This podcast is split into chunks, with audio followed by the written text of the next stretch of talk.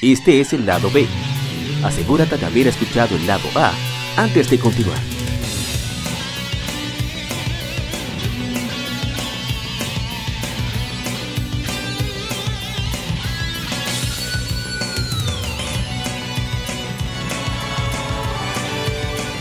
Game Femérides. Juegos y consolas de aniversario son comentados entre hechos y anécdotas.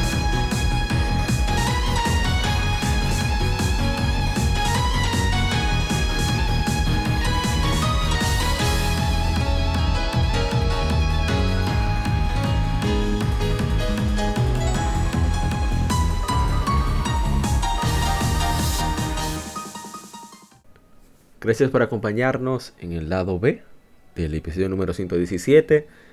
Eh, espero que hayas disfrutado del lado A, si no te recomiendo que pases por allá, porque ahí hablamos de actualidad de gaming y también eh, hablamos sobre lo que jugamos en la semana, incluyendo nuestras opiniones del demo de Tales of Arise, que creo que, que vale la pena que, que, le escuches, a ver si te interesa. Quizás no has jugado algún Tales of, pero te aseguro que son, son juegos muy diferentes a los RPG convencionales y, este está, bueno, Escucha el, podcast. El lado A. Bien, vamos directamente a la primera Game que seleccionamos para esta semana. Y es que hace 13 años se lanzó Tales of Vesperia, un RPG de acción desarrollado por Namco Tales Studio y publicado por Bandai Namco Entertainment para Xbox 360. Es la décima entrega principal de la serie Tales. En Europa fue lanzado por Atari, un port expandido fue lanzado para PlayStation 3. Al año siguiente en Japón, y creo que salió también en Corea, pero no vio la luz en Occidente. Esta versión sería lanzada para PlayStation 4, Xbox One, Nintendo Switch y Steam bajo el subtítulo Definitive Edition. El gameplay es similar a Tales previos, mostrando una nueva versión del conocido Linear Motion Battle System. Así como introducían nuevos elementos como tableros de puntuación online, así, etc. Vesperia sucede en el mundo de Terca Lumireis, que usa una fuente de energía llamada Blastia en todas sus necesidades, incluyendo crear barreras de protección alrededor de sus ciudades. La historia se enfoca en Yuri Lowell, un ex soldado imperial que forma un gremio llamado Brave Vesperia para ayudar a una noble llamada Stell que se encuentra en una misión mientras explora eh, mientras explora el mundo, Brave Vesperia son retados por facciones que tienen diferentes planes relacionados al abuso de recursos Plastia y Yuri es obligado a enfrentar a su amigo y antiguo compañero Flynn.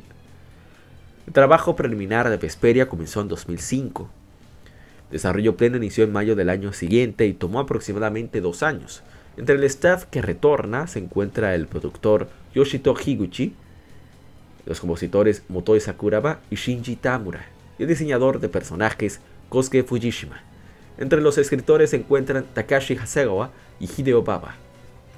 El gran Baba está ahí, que no, no nos hace falta, debo decir.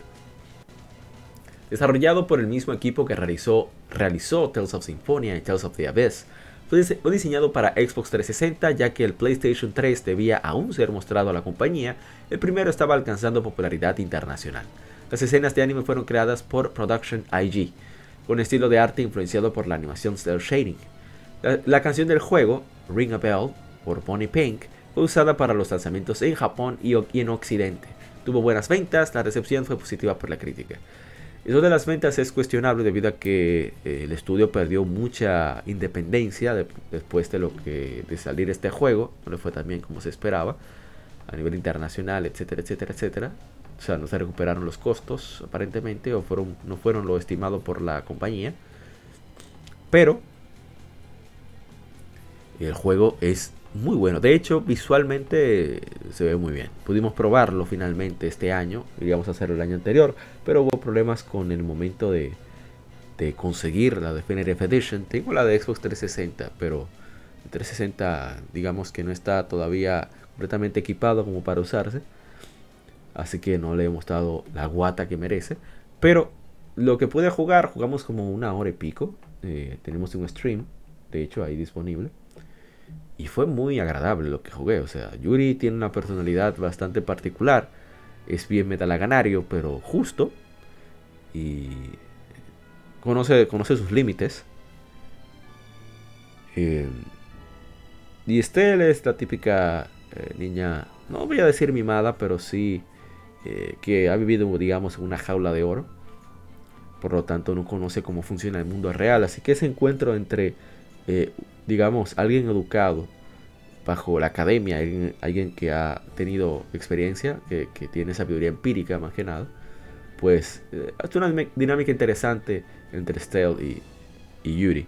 Y a pesar de que el diseño de Yuri no es muy, muy de mi agrado, o sea, no es que está mal, no considero que está mal, pero me hubiera gustado algo un poco más, un poco diferente. El personaje, sus características y su, sobre todo su personalidad, es bastante cool.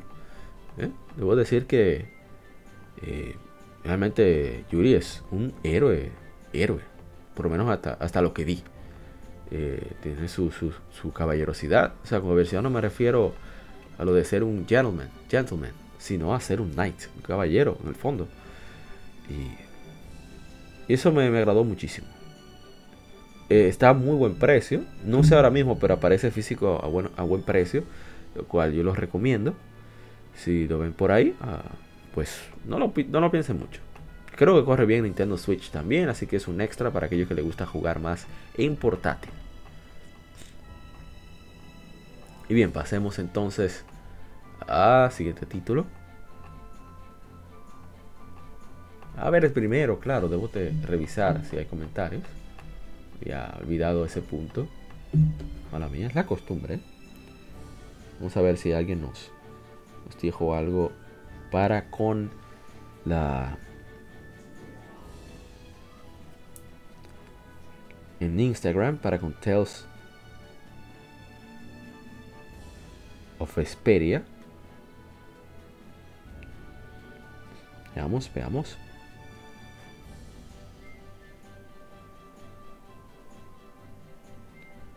No nos deja visualizar ahora. Bien. Veamos Tales of Vesperia. Oh, tenemos unos cuantos comentarios. Veamos. Dice Sly de Moya, deberían hacer una película anime de cada juego de esos. Quien sea que son los dibujantes de las cutscenes, de las, de las escenas de los cinemas, de esa serie de juegos, deberían darle un premio, carajo, increíble a detalle. Dice Mundito Lora, eh, ya hay una película de ese juego, ya hace mucho tiempo lo sacaron, se trata de la precuela. Yo tengo la serie de Tales of Vesperia, y misma salen algunos minutos de Tales of Vesperia. Eh, pero deben hacer una de cada juego. La otra serie de anime en base al excelente detalle que tienen esos dibujos para mí son Sword Art Online, Ninja Scroll, la película original, Ghost in the Shell, y Akira. Después de ahí hay mucho, muy buen nivel, extraordinario, muy pocos, claro, en mi perspectiva y humilde opinión. Y a ver, tenemos algo más. Bueno, eso fue prácticamente lo que tenemos en Tales of Vesperia. Vamos entonces a uno que no voy a hablar tanto, porque creo que ya se ha hablado, bueno, no se ha hablado suficiente, hay que hablar más de él, pero hicimos un stream con la reproducción del podcast en el cual tuvimos participación de modo 7 podcast, se los recomiendo. Pero vamos a leer aunque sea las infemérides.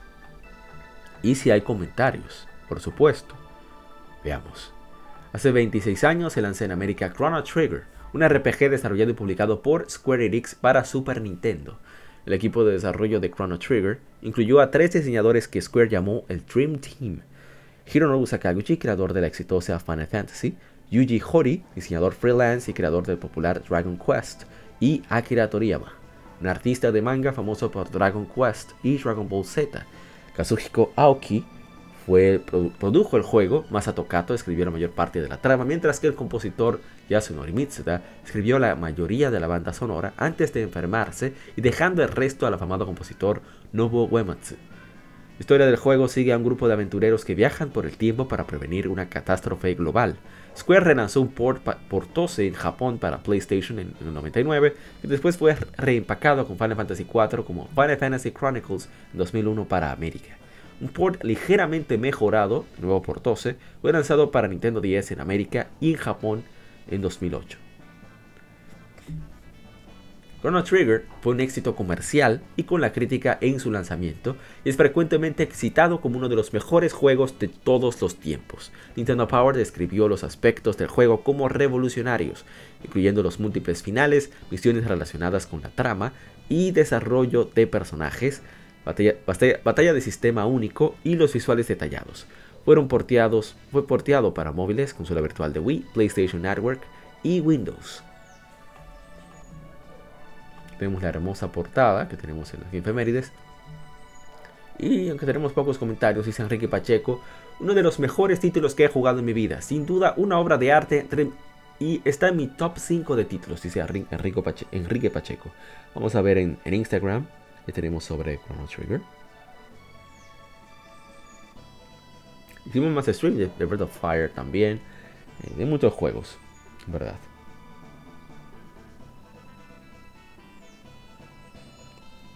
Bien, entonces en Instagram tenemos bastantes comentarios, más de los que esperaba. Dice Denzel 3, leyenda de juego, raza de camello irlandés. Wow. Dice Diegonsk, mejor RPG 16 bits junto con Final Fantasy VI. De los nuestros, definitivamente. Y mi hermano Michael Michel, el Taicho, dice Best RPG on SNES. E o sea, el mejor RPG de Super Nintendo.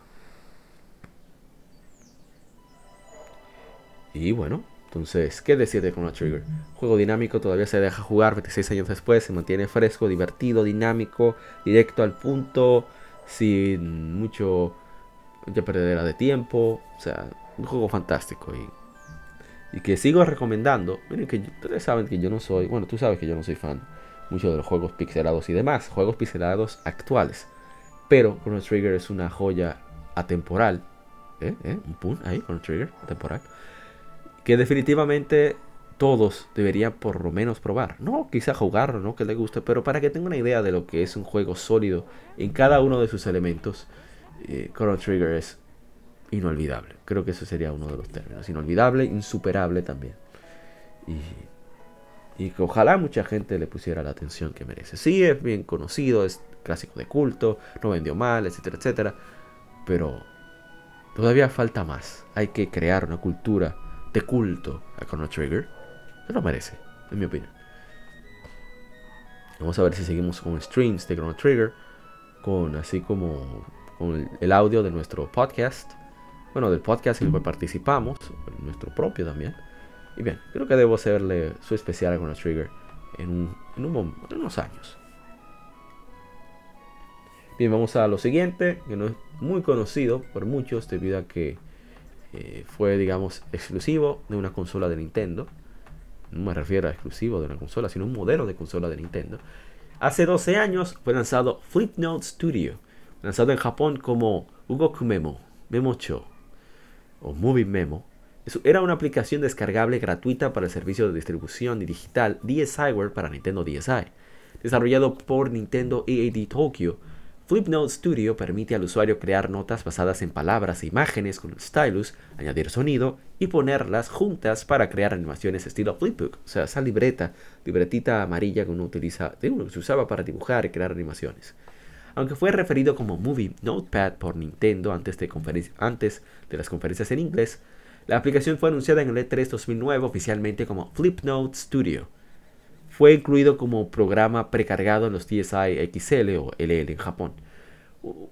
Oficialmente, perdón, eh, un servicio online llamado Flipnote Hatena, Memo Hatena, Hugo Memo Hatena, perdón, permite a usuarios descargar flipnotes creados por otros usuarios. Podían publicarse de manera estática en el Miiverse. Pero su uso es muy simple. Tú dibujabas con un stylus lo que quisieras, tenía diferentes, digamos, pinceles, o sea, lápices, tenías lápiz, tenías marcador, tenías una brocha más ancha, otro, tenías diferentes estilos. Entonces podrías copiarlo y mover, digamos, por si, por si acaso. Había muchas opciones que podías hacer con el dibujo. Yo no era una estrella con eso, pero sí hice algunas animaciones básicas. Pero lo divertido para mí era tomar ciertas ideas de que hacían algunos, algunos chistes muy bastante graciosos y nada de, digamos, eh, pervertido, por así decirlo.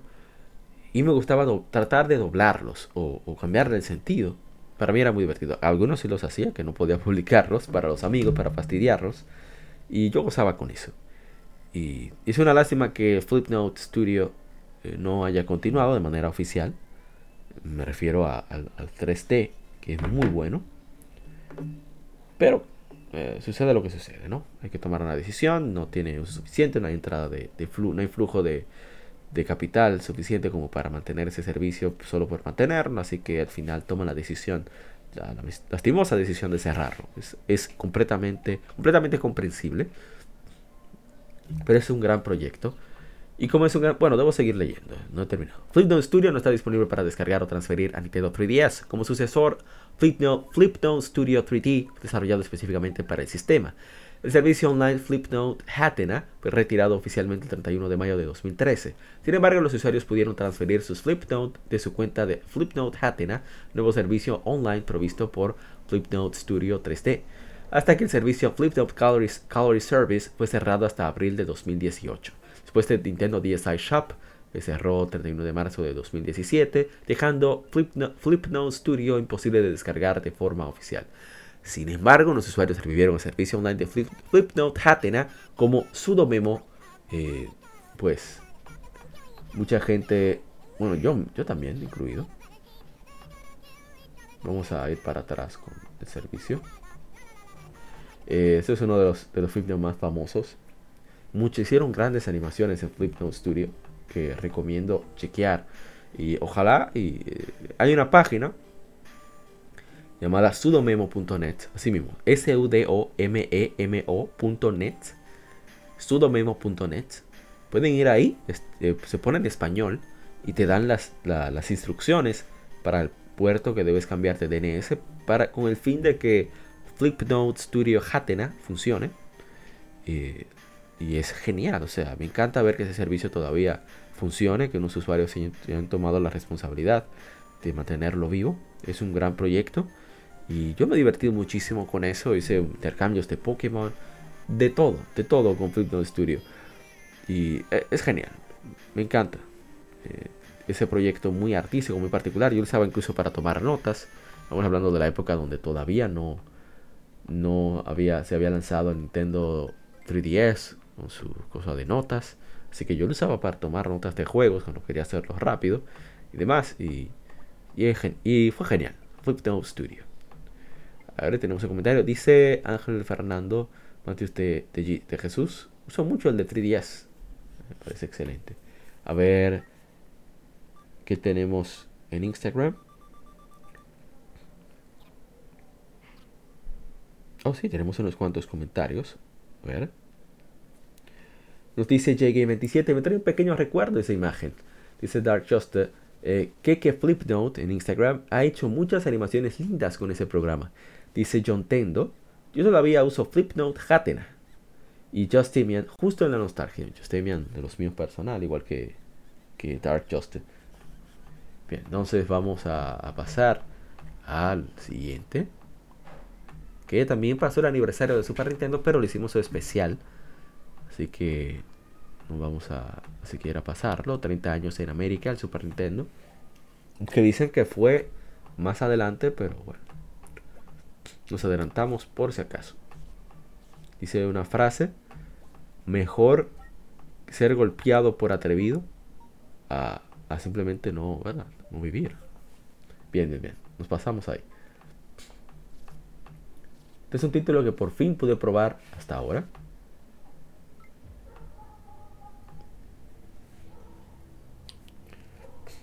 Hace nueve años se lanza en América The Last Story, un RPG de acción desarrollado por Mist Walker y AQ Interactive para Wii.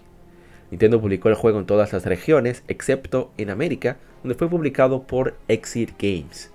The Last Story se lleva a cabo en la isla de la fortaleza de las Zulis, un mundo que está siendo drenado de vida por una fuerza desconocida.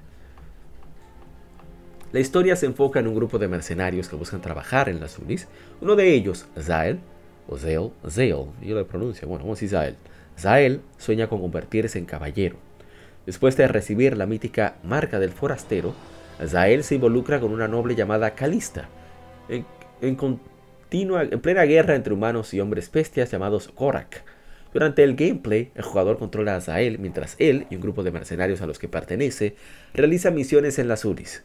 Zael puede dirigir al resto de su escuadrón durante las misiones y luchar en batallas que envuelven elementos de acción, estrategia y sigilo, varios modos de multijugador que estuvieron presentes. El juego fue dirigido y coescrito por Hinoru Sakaguchi, creador original de Final Fantasy, quien tuvo la idea para el título después de las respuestas mixtas hacia Blue Dragon y Lost Odyssey. Junto con el diseñador Takuya Matsumoto, Sakaguchi decidió hacer un juego que sería diferente de sus trabajos anteriores y, a la mayoría de RPGs. Desarrollo tomó entre 3 a 4 años, de acuerdo a varias fuentes. Su historia era originalmente basada en ciencia ficción, pero por insistencia de Nintendo fue cambiado a ser principalmente basado en fantasía. Entre el staff estuvo el compositor de Final Fantasy, Nobuo, Nobuo Uematsu, el y el ilustrador Kimihiko Fujisaka. Originalmente sería exclusivo de Japón, y luego su lanzamiento en América estaba en dudas, después de ser anunciado para Europa y Australia. Durante este tiempo una campaña por fans llamada Operation Rainfall atrajo considerablemente atención al juego. El título fue un éxito comercial y recibió buena crítica en todo el mundo. Aunque el gameplay obtuvo elogios, las opiniones variaron respecto a gráficos y el argumento. O sea, ¿cómo tú te quejas de gráficos en ese juego de Wii? Son cosas que yo no comprendo, sinceramente. Pues yo puedo comprender, no sé, que, que un juego de PlayStation 3 se vea así, bueno, hay que quejarse, porque un juego de PlayStation 3 debería verse mejor de ahí. Pero es un Wii, ¿qué, más tú puedes hacer? Ese juego se ve bastante bien. Que se dejen de, tonterías. A ver, tenemos comentarios. Varios comentarios en, Facebook. Parece excelente. Dice Joel Moya. Como dato curioso, el villano principal se parecía a Ganondorf. Bien, buen juego, buena música, los personajes eran agradables. Lástima que nunca hubo secuela. Dice Carlos Alfredo Moreleón que son Xenoblade Chronicles, Pandora's Tower y, este fueron los últimos juegos que son joyas de Nintendo Wii. Sí, el Wii no tuvo muchos juegos así excelentes, pero los pocos que tuvo excelentes, pues, pues sí. Dice de Hyrule Fantasy, Luis Manuel Frank Hull. Para mí, una de las mejores joyas RPG de Wii junto a Xenoblade Chronicles. Este juego necesita un port en HD para Switch urgente. Eh, estamos completamente de acuerdo con ante esa opinión. A ver qué tenemos en Instagram. Así que está, pero de lujo. Ah, tenemos algunos comentarios en Instagram también. Bien, dice JGame27, muy duro, el primero que jugué en su estilo de combate. Buena historia, trama y personajes muy duros. Pero dice que eh, lo único que no me gustó en aquel entonces fue la forma de pelear, aunque después la historia me envolvió tanto que terminé amando el juego. Mm, qué raro, el gameplay yo lo encontré bastante sólido, bien particular, eso sí. Aunque tuve ciertas incomodidades debido a que no podía visualizar, me refiero a visualizar es simplemente a controlar la cámara a mi voluntad. Ya, eh, o sea, tú no tenías un lock-on. Era algo extraño el lock-on para mí. Ah, esa pieza es hermosa, ¿eh? El tema de toda story. Muy bello. Se oye como esa mezcla entre ir de marcha a la guerra, pero también esa melancolía de querer volver a casa vivo, querer, querer volver a casa vivo y, tener que pensar en todas las personas que perdiste. Muy bella esa, pieza. Pero bueno, seguimos, seguimos. Hablaba, del juego, de su gameplay, que es un tanto extraño, pero también fue mea culpa, debido a que lo jugué con, el control con de Wii, porque no sabía qué utilidad iba a tener eh, el apuntado. Afortunadamente, aunque desafortunadamente para mí, el juego está diseñado para jugarse con controles para seres humanos, controles normales, nada de, de, motion, nada de, movimiento. Pero me gustó mucho el gameplay, o sea, es bien sólido, podría ser un poco más refinado en cuanto a la respuesta de la acción, en mi opinión. Pero tampoco fue que dure mucho tiempo con él, solo jugué una hora, quizás simplemente debo acostumbrarme, además es un RPG de acción, no un no un juego de acción de por sí, en mi opinión. O sea que es válido que no, que no se enfoque tanto en, lo que puede dar el juego. Pero bueno, estoy aguantando los anuncios. Y, y de verdad que creo que merece mínimo, mínimo un remake. No un remaster. Bueno, un remaster también no estaría mal. Pero un remake sería excelente para Nintendo Switch. Aprovechar, ese gameplay no requiere de nada particular del Wii, así que está perfecto para ser porteado a Nintendo Switch. O un remake a la Xenoblade Chronicles, el primero, sería todavía mejor. Más diciendo el personaje, me lo encontré eh, dando ciertas eh, eh, cosas que prefiero no mencionar porque no, son muy relevantes. Pero el diseño de Zyle me parece muy bueno. Y de las damas también la personalidad que tienen tan diferente, diferentes de cada uno. Y que le agreguen por favor también el doblaje en japonés para ver qué tal nos va con las voces japonesas debido a que la versión occidental solamente permite las voces, por lo menos no vi la opción de voces japonesas, solamente las, británicas, que no están mal, ¿eh? pero eh, me gusta la opción, tenerla ahí disponible. Eh, sigo diciendo, musicalmente es de los mejores trabajos que existen en gaming, en mi opinión, los mejores trabajos del maestro Uematsu. Eh, tengo algunas de las piezas por ahí de manera, digamos, no oficial. Es una lástima, y lo diré así abiertamente, que sea de Nintendo. Lo digo porque quizás si no fuera de Nintendo, bueno, si no fuera de Nintendo, probablemente ni siquiera existiera. Pero si fuera de otro, de otra editora, o sea, digo, en este caso Nintendo fue editora, probablemente ya tuviéramos por lo menos un relanzamiento o por lo menos, por lo menos la música estaría disponible en otros medios, en Spotify, en Apple Music y demás. Pero ojalá y, Nintendo me dé un batacazo como a veces me dan, por la misma boca, por baboso. Y saquen el remake o remaster y saquen también, comiencen a sacar la música en servicios de música. Sería genial. Bien, eh, vamos entonces a continuar con infemérides. Tenemos otro juego que que lo hemos jugado, pero no lo habíamos comentado. No había, no sé por qué, no lo había hecho su merecido infemérides, o se lo hice hace mucho tiempo, no sé. Pero se trata de nada más y nada menos que. aquí vienen, si en YouTube probablemente vengan los derechos de autor a reclamar, pero no importa.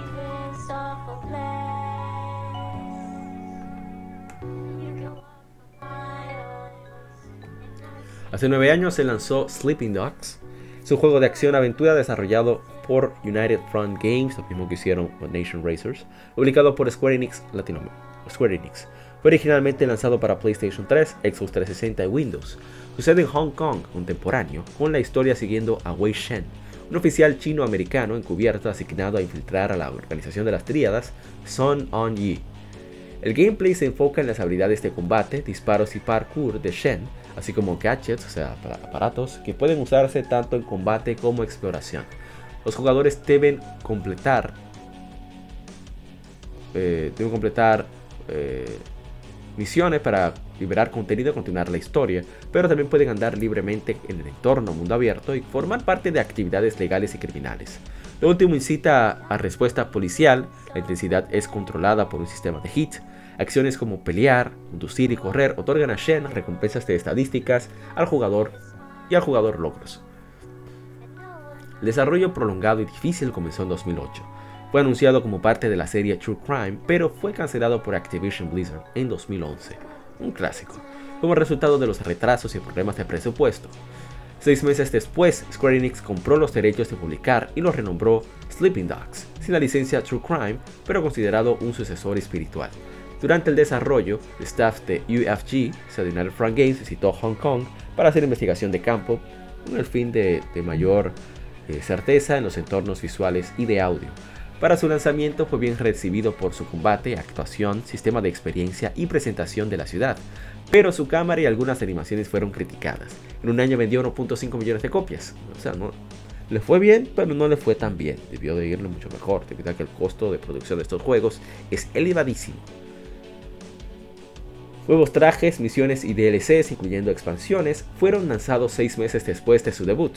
Una versión remasterizada titulada, subtitulada Definitive Edition fue lanzada en octubre de 2014 para Windows, PlayStation 4, Xbox One. Contiene gameplay, ambientación y calidad visual mejorados, basado en retroalimentación del público. Iba a seguir con un spin-off multiplayer llamado Trial Wars, pero fue cancelado en 2015. Se habló de una adaptación al cine con Donnie Yen como Shen, para 2017, pero se ha quedado en veremos. Debo decir que el juego eh, había hablado mucho, me lo habían recomendado muchísimo, sobre todo los amigos que pertenecían a Game Over Digital, también otros colegas gamers que lo habían jugado y quedaron encantadísimos con el juego. Pero yo me había hecho un loco. Lo dieron en el PlayStation Plus en PlayStation 3. Creo que llegué a, instalarlo, pero nunca lo, llegué a jugar. De repente lo ponen a unos 2 dólares, creo, 3 dólares en, la PlayStation Store. Y digo, bueno, este es el momento. Y bueno, voy a dar mi opinión ahora. Primero los comentarios. Dice mi hermano Daniel Arturo Paredes, ojalá vuelva pronto por aquí. Dice True, True Crime 3. Pusimos también Streets of HK, o sea, Hong Kong, porque generalmente decían el nombre de, algunas calles de alguna ciudad, esas muy populosas en, Estados Unidos. Víctor Luna dice, mezclas los juegos de Batman Arkham con Grand Theft Auto, agregas una pizca de Asia y boom, obtienes Sleeping Dogs, juegazo, por donde se le mire. A ver si tenemos en Instagram respuesta similar respecto a los comentarios. A ver, a ver, a ver, a ver, ¿dónde está?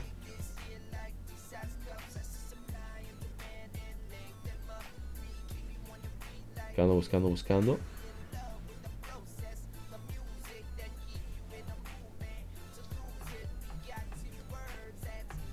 Ah, tenemos comentarios de varias cosas, ¿eh?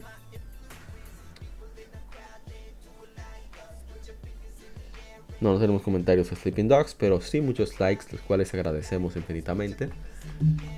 Y qué decir, eh, como decía, eh, cuando lo jugué me, pareció bastante sólido, su movilidad, el combate, el gameplay. Pero hay algo en la progresión que me detuvo, de repente me paró en seco. Digo, como que ya. O sea, eh, Yaxa, bueno, creo que lo había dicho en, en un vicio semanal, comparando los dos juegos, bueno, los tres juegos, Grand Theft Auto, Jaxa y Sleeping Dogs, eh, beben mucho, sobre todo de Grand Theft Auto, ambos, Jaxa y Sleeping Dogs. Pero Sleeping Dogs es un juego con un gameplay de acción más directo, de hecho podría decir hasta más pulido, pero no puedo decir que es más, no es adictivo como Jaxa. Jaxa tiene unas interacciones de entorno menos profundas, pero sí más directas y más variadas, de hecho. O sea, tú simplemente agarras el objeto y comienzas a golpear, tienes un especial que vas desbloqueando y sabes recompensar mejor al jugador, incluso con la repetición de ciertas actividades. Y es el caso diferente, muy diferente a, Sleeping Dogs. Sleeping Dogs, por ejemplo, en Yaxa, para tú aumentar eh, los HP en Sleeping Dogs tienes que conseguir eh, rezarle o encender los inciensos, las lámparas para salud. Y eso eh, hace, no sé, te desvirtúa un poco de, lo focalizado del juego, que es lo de completar las misiones, y de tanto secundarias como principales. Y a medida que vas ganando mayor experiencia, pues ya lo dijo el texto, tú ganas posibilidad de, desbloquear habilidades con las misiones principales y secundarias, con la, digamos, reputación que vas ganando del lado y lado, de la parte eh, oficial con la policía y de la parte ilegal con los criminales, el mundo, bajo mundo. Pero, pero el juego es muy divertido, o sea, su conducción es sólida. En Jaxa tú no tienes ni siquiera conducción, quitando la parte 5, no sé en la 6. Pero una conducción muy sólida, no es a nivel de Grand Theft Auto, pero sí es divertido y tiene, muchas tienes muchas habilidades en el volante. No me refiero literalmente al volante, o sea, puedes tratar de asaltar un vehículo, atacar de diferentes maneras. Eh, es bien visual, bien reconfortante lo visual el combate. Solo digo que la, compensación al jugador no es. Eh, puede pararte en seco de actividades secundarias, eso es lo que digo. Por lo esparcido que está en un mundo abierto muy grande, pero que no se siente, digamos, muy interactivo. Esa es la palabra clave. En Jaxa no tiene quizás tantas, tantos elementos, pero tienes una especie allí, una especie acá, tienes tiendas, tienes misiones secundarias muy vivas, a pesar de que son muy particulares. No obstante a esto, aquí estoy haciendo la comparación, pero es para que se entienda bien la diferenciación que, quería hacer. Es un excelentísimo juego. De hecho, es de los juegos que más gocé. Yo le he metido. Debo haber metido unas, unas más de 20 horas. Obviamente aparecieron otros juegos que estaba esperando, como Is 9, y hubo que posponer Sleeping Dogs entre otras cosas. Pero es un excelente juego. Y si vas directo al punto, en lugar de desviarte con misiones secundarias, pues creo que se disfruta hasta más. Y es, es una película de acción de Hong Kong. Eso es. Y lo digo como de buena manera. O sea, es divertidísimo el juego. Y bueno, creo que ya hablamos suficiente de Sleeping Dogs. Vamos a pasar con el siguiente título, quedan unos cuantos aún. Ah, de Sleeping Dogs tenemos bastante gameplay, ¿eh? En nuestro canal de YouTube. Así que pueden darse la vuelta. Y bien, eh, vamos a uno que es muy querido, sobre todo por los amigos de Modo 7 Podcast. Hicimos su stream, que efemérides. También publicamos imágenes de anécdotas del juego en nuestro Instagram, apa underscore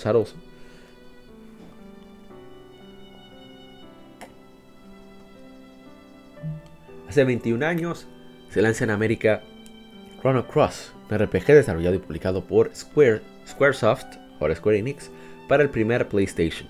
Es alegadamente el sucesor de Chrono Trigger, que saliera en el 95 para Super Nintendo, hablamos de él ahorita. Chrono Cross fue diseñado principalmente por el escritor y director Masato Kato, quien tuvo asistencia de otros diseñadores que también participaron en Chrono Trigger, incluyendo al director, incluyendo al director de arte Yasuyuki Honne y al compositor Yasunori Mitsuda. Nobuteru Yuki diseñó los personajes. La historia de Chrono Cross se enfoca en un adolescente llamado Serge y el tema de mundos paralelos, enfrentando una realidad alterna donde murió cuando era niño. Serge se lanza a descubrir la verdad de la divergencia de ambos mundos, luchando para descubrir su pasado y encontrar la misteriosa flama congelada. Serge es retado por Lynx, un antagonista sombrío que busca aprenderlo. Para su lanzamiento en Japón y en Occidente, Chrono Cross fue aclamado por la crítica, obteniendo 10 de GameSpot. El juego vendió 1.5 millones de unidades a nivel mundial, llevando a un relanzamiento como Greatest Hits. Chrono Cross fue luego relanzado para PlayStation Network en Japón el 11 de julio de 2011, perdón, en julio de 2011 y en noviembre de 2011 en América. Debo decir que eh, hicimos el comentario de que ese juego, la primera vez que lo vimos fue en... ¿Por no? Lo vimos eh, en un programa de televisión que daban por el cable llamado Cyber Kids. Y en Cyber Kids, no sé por qué, pero hablaron sobre... Hablaban sobre tecnología en general, eh, cultura geek en general, pero tenía una sección de videojuegos. Y en esa sección de videojuegos hablaron sobre Majora's Mask y Chrono Trigger, perdón, Chrono, Cross. Y me impactó mucho lo que hablaron de ese juego, de que era precisamente eso, mundos paralelos, un RPG por turnos, que era profundo, etcétera, etcétera, etcétera. Pero yo no tenía PlayStation en la época en que hablaron del juego. Tiempo después, seguimos el PlayStation. Y un amigo me enseña el del disc jockey para, para buscar juegos no oficiales. Y de alguna manera llega a mis manos un disco de Chrono Cross que me presta un amigo, disco verbatim. Digo la marca porque sabemos que esos eran los mejores discos para eso, ¿verdad? Y la verdad es que yo quedé solo el intro que debo buscar, es la música del intro, ¿cierto?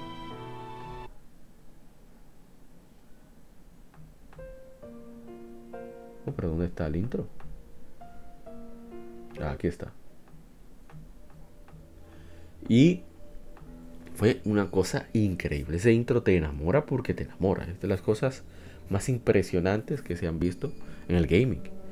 Para mí, junto con el de Final Fantasy VIII, es de los mejores intros de, la historia del gaming. Y cuidado, ¿eh?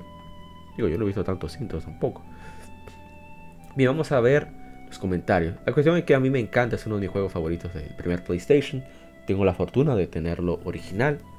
Eh, aparece a buen precio aún.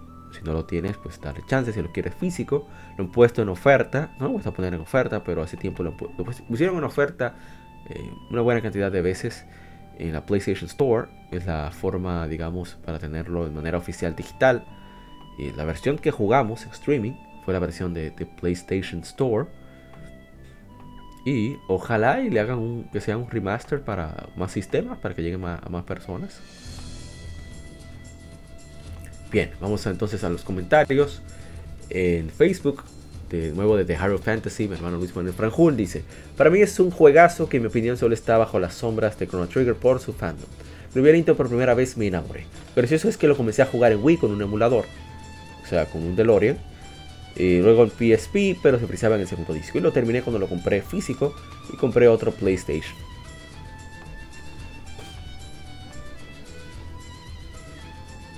Vemos sobre lo que dijimos ahora, que,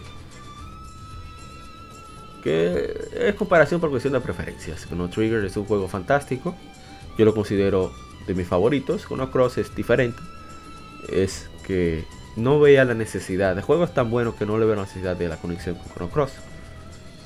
Pero bueno. Dice Craig eh, Caribe Soy Hernández, habla con su amigo sobre ese juego. Dice Greg Wayne. Recuerdo la primera vez que lo jugué que era la versión japonesa. No entendía un murciélago. Llegué a la fase del barco y no pude avanzar más hasta que obtuve la versión americana. Ahí sí entendía todo y logré todos los finales y todas las combinaciones. Incluso sin saber, me fui a la isla del ermitaño donde pude reclutar al anciano maestro para que esté en, mi equipo con Search. Search y él tenían una buena combinación, muy similar a la de Chrono. Chrono y Toad, o sea, el sapo. Él es uno de Sleepy Toad, como le dicen algunos. Este es uno de mis juegos favoritos ahora lo tengo en PlayStation Vita. No me canso de jugarlo una y otra vez.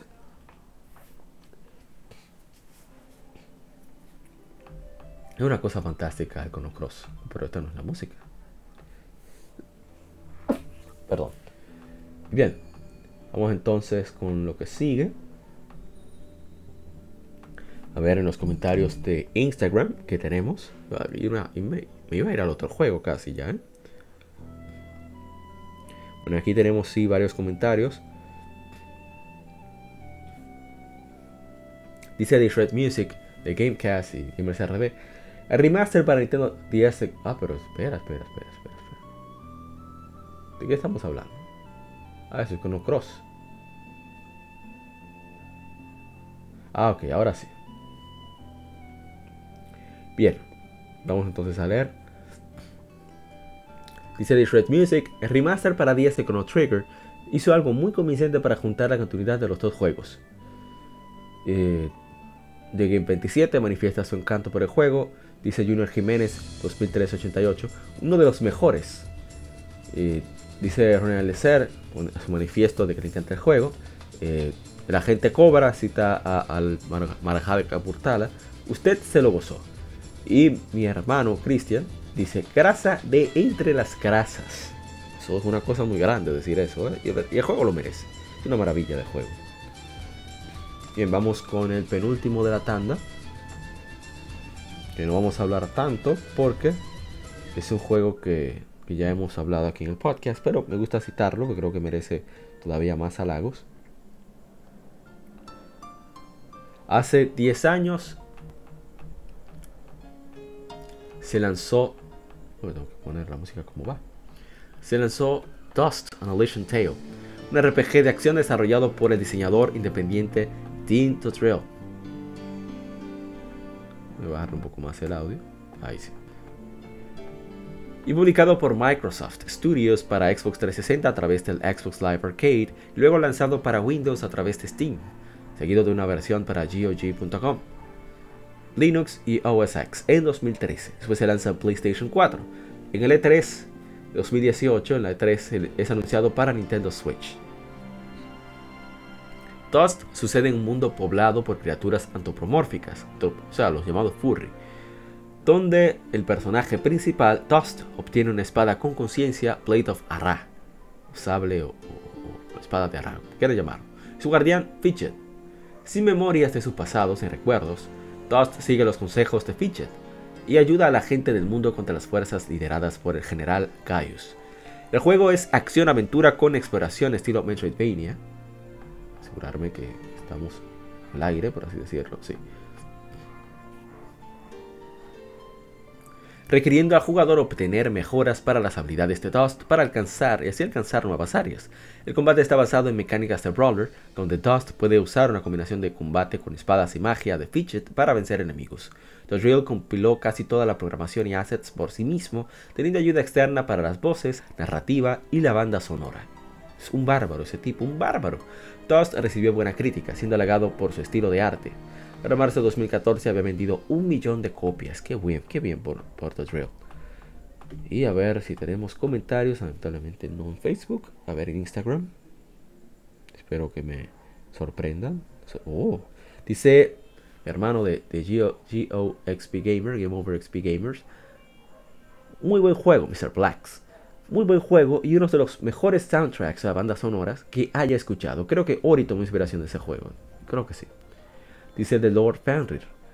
Este nunca lo jugué, fue parte del PlayStation Plus una vez. Ahí está cogiendo polvo como la mayoría de los juegos que regala Sony. Dijimos que debería de darle chance. Y dice de, eh, Fabia que, que, a qué lengua hablamos. Y dijimos que el español. Kyori 11 dice tremendo juego. Ojalá y continúen la saga.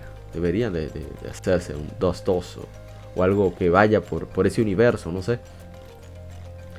Retro Game 300 nos puso su manifiesto de, su encanto por el juego.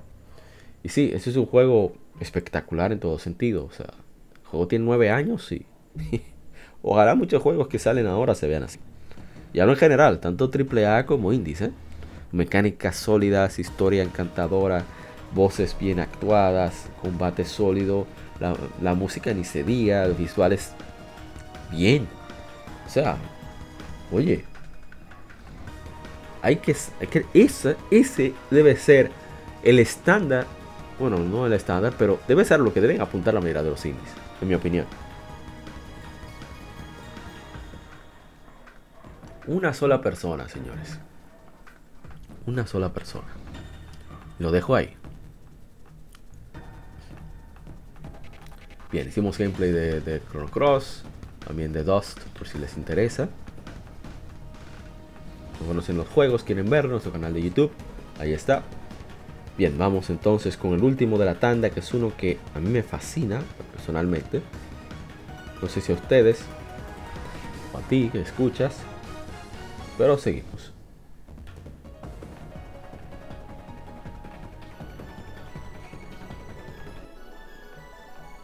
Uno de los mejores audios de PSP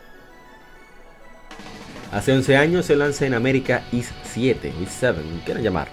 Es un RPG de acción desarrollado por Nihon Falcon y es la séptima entrega de la saga Is.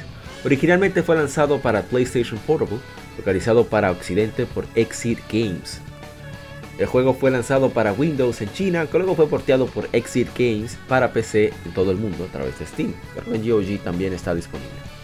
Adol y Doggy llegan a la capital de Altago, un intento de encontrar más aventura. Mientras exploran el pueblo, se meten en líos para ayudar a dos hermanas que eran asediadas por dos caballeros dragón locales, que son la armada de Altar, el ejército. Son encerrados, pero gracias a su reputación como aventureros, tienen una petición, tienen una petición al rey para que investiguen unos extraños terremotos que ocurren recientemente, ya que sus hombres no han podido encontrar nada.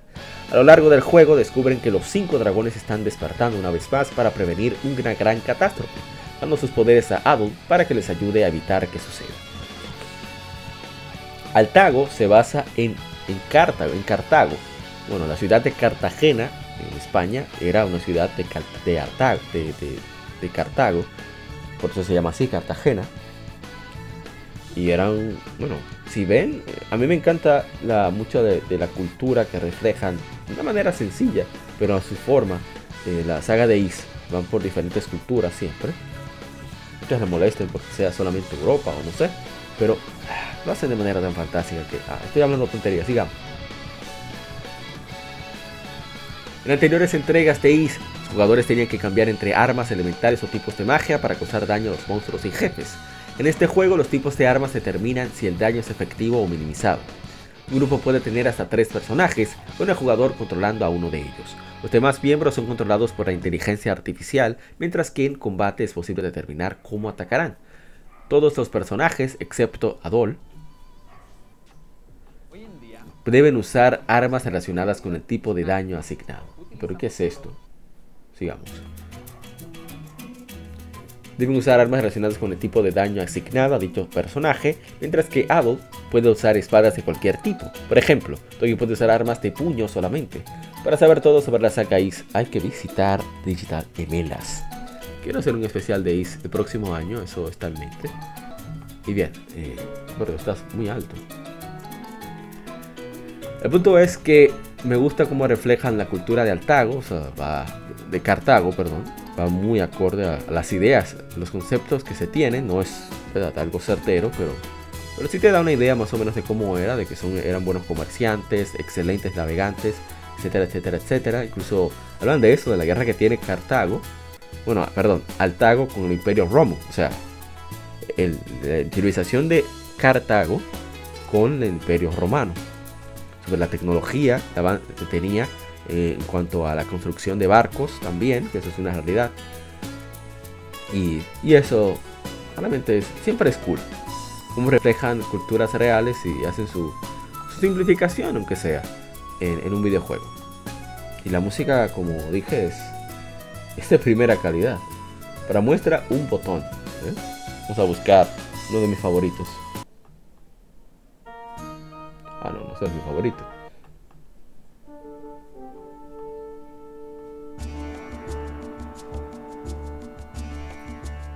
Oh, pero cada personaje tiene su pieza, ahora me doy cuenta.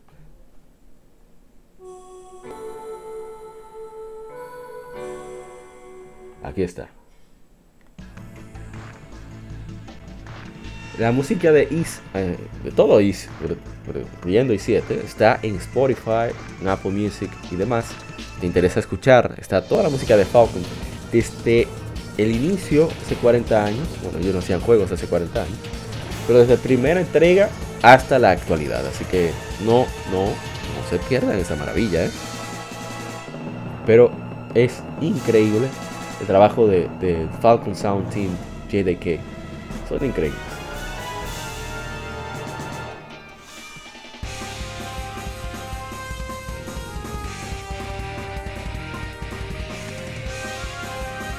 Y un arreglo, mm, bueno, creo que es en vivo, no estoy seguro, pero estos instrumentos más reales, una adaptación debido a que no es una gran orquesta, es una banda pequeña, pero le dan una emotividad increíble. Eh, y llaman Zammai a esos tipos de álbumes y ahí está incluido la versión de esta pieza, pero interpretadas por ellos mismos, porque cada uno de los, de los miembros del Sound Team de Falcon son músicos profesionales que viven de tocar, tienen una energía muy vibrante, de hecho creo que se, se transmite bastante bien en el juego. Y, bueno, yo recomiendo muchísimo es 8 de los mejores juegos de PSP en mi opinión. Hicimos un stream de más de una hora, por si les interesa ver de qué va el juego. Es la versión directa de, PSP. Así que, a ver si tenemos, dice JGame 27, parece que jugó en un en Z y le encantó. Y esta es la base de ese gameplay que fue luego pulido por Memories of Z y luego pues es llevado ya al otro máximo nivel con IS 8 y pulido más IS 9. Es el gameplay base que ahora tiene IS. Digamos que IS 7 se haya convertido en lo que fue A Link to the Past o Ocarina of Time para Zelda o Final Fantasy 4 para la serie de Final Fantasy. Pues IS 7 es lo mismo, es un, excelente juego, mucho contenido, muchos side quests, mucha, mucho que ver en la historia, es muy bonita la historia, un poco agridulce, pero vale la pena. Bien, hasta aquí las que efemérides en este episodio número 117. Eh, espero que hayan disfrutado de, otros comentarios, anécdotas y demás. Y, bueno, vamos a pasar entonces al especial de Sega Genesis por aquí, en este episodio.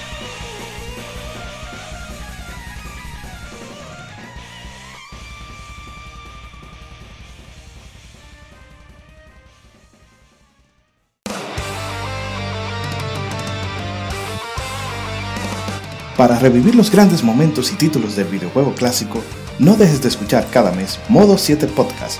Ven y recuerda con nosotros entre análisis retro, datos y anécdotas la época dorada del videojuego.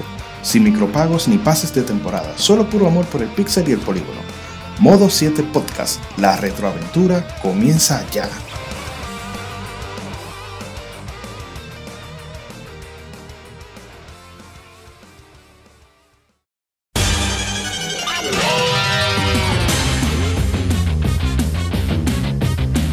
Puedes escuchar Legion Gamer Podcast en iBooks, Spotify, TuneIn, iTunes, Google Podcast y demás plataformas de podcast de su preferencia, buscando Legion Gamer Podcast.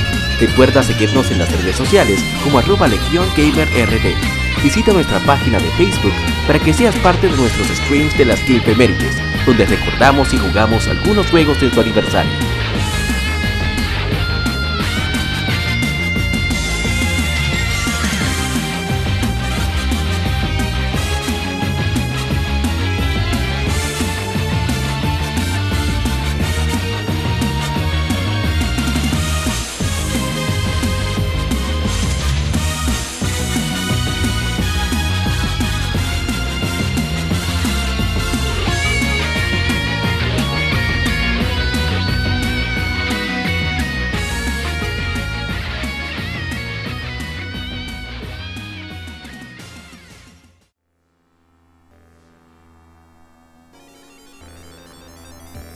Bien, aquí estamos en el especial del Sega Genesis, también conocido como Mega Drive, en este episodio número 117 del Legion Gamer Podcast. Me acompañan mi hermano de King Lab TR, Natanael.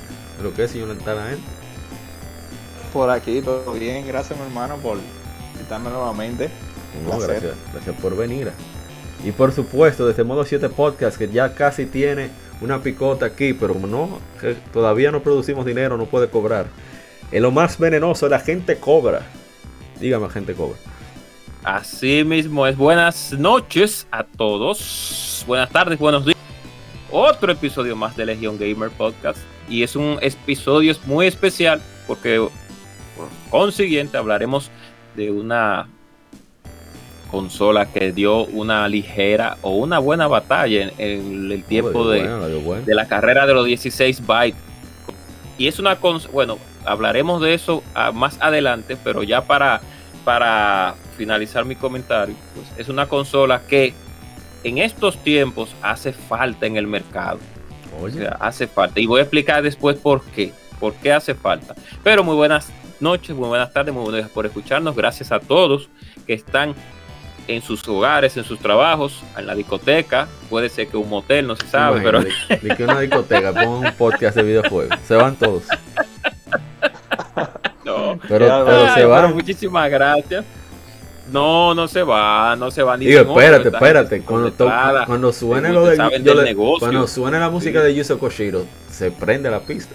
Exacto, claro. Es lo que te digo. Entonces, muy buenas tardes a esos caballeros, a esos niños, a esas damas que nos escuchan.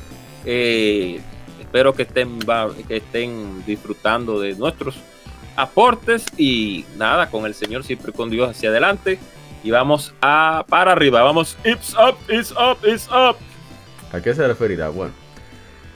El Sega Genesis, estamos citando de Wikipedia. Up, your arsenal. Oh, oh. Hey, Ratchet and Clank, lo máximo. El Sega Genesis, conocido como Mega Drive, fuera de, ¿verdad? En el resto del mundo. Es, una, es un aparato de cuarta generación de consolas caseras, desarrollada y vendida por Sega. Esa fue la tercera consola de Sega y sucesora del Master System.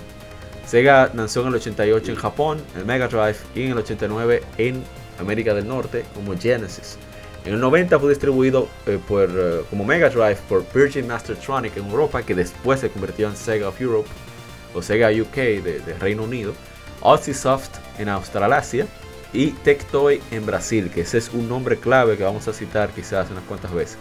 Corea del Sur fue distribuido por Samsung como Super Game Boy, Super Game Boy, digo Game Boy porque no le veo E. Luego como el Super Aladdin Boy, que por cierto, adivinen quién, bueno, lo dijimos en el especial de Super Nintendo, quien distribuía el Super Nintendo en Corea del Sur era nada más y nada menos que Hyundai, la rival de Samsung. Dijeron, no, no, pero ven acá, y tú tienes el Super, espérate. Manito, ven, yo te voy a distribuir Sega, me vas a llevarle la contraria. Así mismo es. Super Convoy, digo, no, no era Super Convoy, Super, Super Boy. Sí.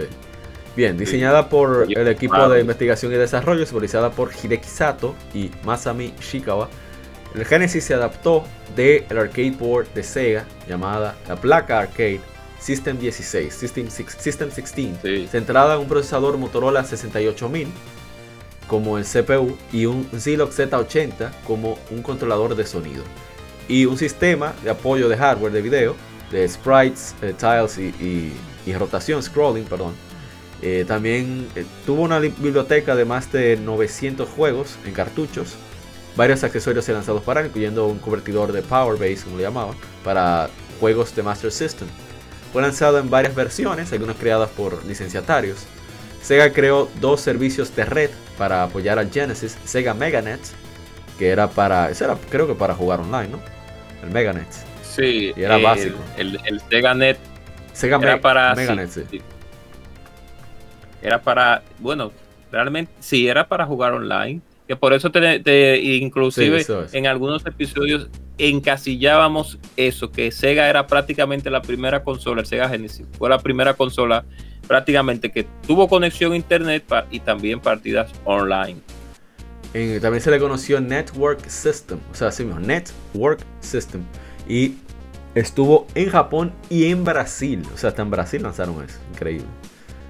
Y obviamente el Sega Channel, que hemos hablado de esto, que es un servicio por Sí. cable que permitía descargar juegos. O sea, el primer servicio para consolas de de- descarga de videojuegos. Bueno, uno de los primeros, mejor fue, dicho. eh, como lo que No los primeros. el, el Game Pass de, de Microsoft. Sí, sí, sí, una cosa increíble. Literalmente, literalmente es un es un Game Pass. Así es. Es, es que siempre, es que siempre Sega tuvo, estuvo a la vanguardia. O sea, mientras Sega existió como compañía desarrolladora de consolas, tú sabes, eh, ellos siempre estuvieron adelante, adelante. Así La es. verdad. Bueno, en Japón no le fue muy bien al Mega Drive contra sus dos competidores principales, el Super Famicom de Nintendo y el, el PC Engine de NEC, TurboGrafx 16. Pero tuvo mucho éxito en, en- en América, o sea, en Norteamérica, en Brasil y Europa. Contribuyendo a su éxito fue su, su biblioteca de, de ports de arcade, la popularidad de la, de la serie de Sonic the Hedgehog, varios, varias franquicias de deporte que aunque a mucha gente no les gusta, en, sobre todo en Estados Unidos, eso es súper importante. Sí, en Estados Unidos es súper importante porque es un mercado bastante robusto de, de- en lo que tiene que ver con sagas de, de, juegos de deporte. América, América del Norte, bueno, podríamos decir Estados Unidos y Canadá, siempre tienen un plato aparte con eso. Ya en Latinoamérica, entonces bajamos un poquito. Pero No, lo pero- que tiene pero que ver no- con el no, deporte no- general, no que lo bajamos, es que los cam- lo cambiamos. O sea, en lugar de ser fútbol Sí, americano o, béisbol, bueno, en el caso de nosotros en el Caribe, pero en Sudamérica y Centroamérica, FIFA arrasa, pero durísimo. Exacto, exactamente. Pero como en- es en overall en Estados Unidos, bueno, a excepción de FIFA, es que las la franquicias le va mal a FIFA, ¿eh? claro. No, no, yo entiendo, yo entiendo, pero entendiendo el, el gusto por el, el deporte, lo que digo es, hablamos de, de los juegos de, de fútbol balón, fútbol americano, béisbol y entonces Y nos vamos después para fútbol balompié y básquetbol, exacto. Pero es fuerte, es fuerte y robusto. Por eso lo hace, el Sega Genesis era una máquina de juego de deporte. Porque ahí salían juegos de deporte a, a granel. A diferencia tan del Super Nintendo. Sí, Así era Muy, muy variado realmente el catálogo de deporte de, de Sega Genesis. Sí. Y ellos tenían su plato aparte ahí. Sí, inclusive la misma, la misma Electronic Arts tiraba, lanzaba más juegos de deporte, desarrollaba más juegos de deporte para el Sega Genesis que para la misma Super Claro, hubo, Nintendo. hubo una razón para esto. Y es que Exacto. EA, bueno, vamos a adelantarnos por el modo.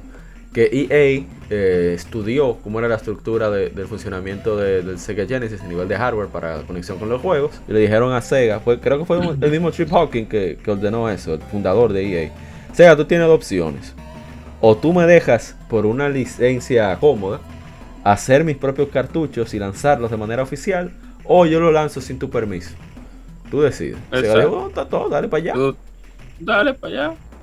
Sí, porque- Y, y entonces. y que Sega en ese tiempo, lógicamente, y disculpa Mauricio, Sí, por la interrupción, como un como un titán que estaba por debajo en cuestión de números, pues él permitió muchas cosas también, permitió permitió muchos bootlegs que salieran en su consola también. O sea, que juegos que no estaban licencia, licenciatados, es la palabra del bootleg.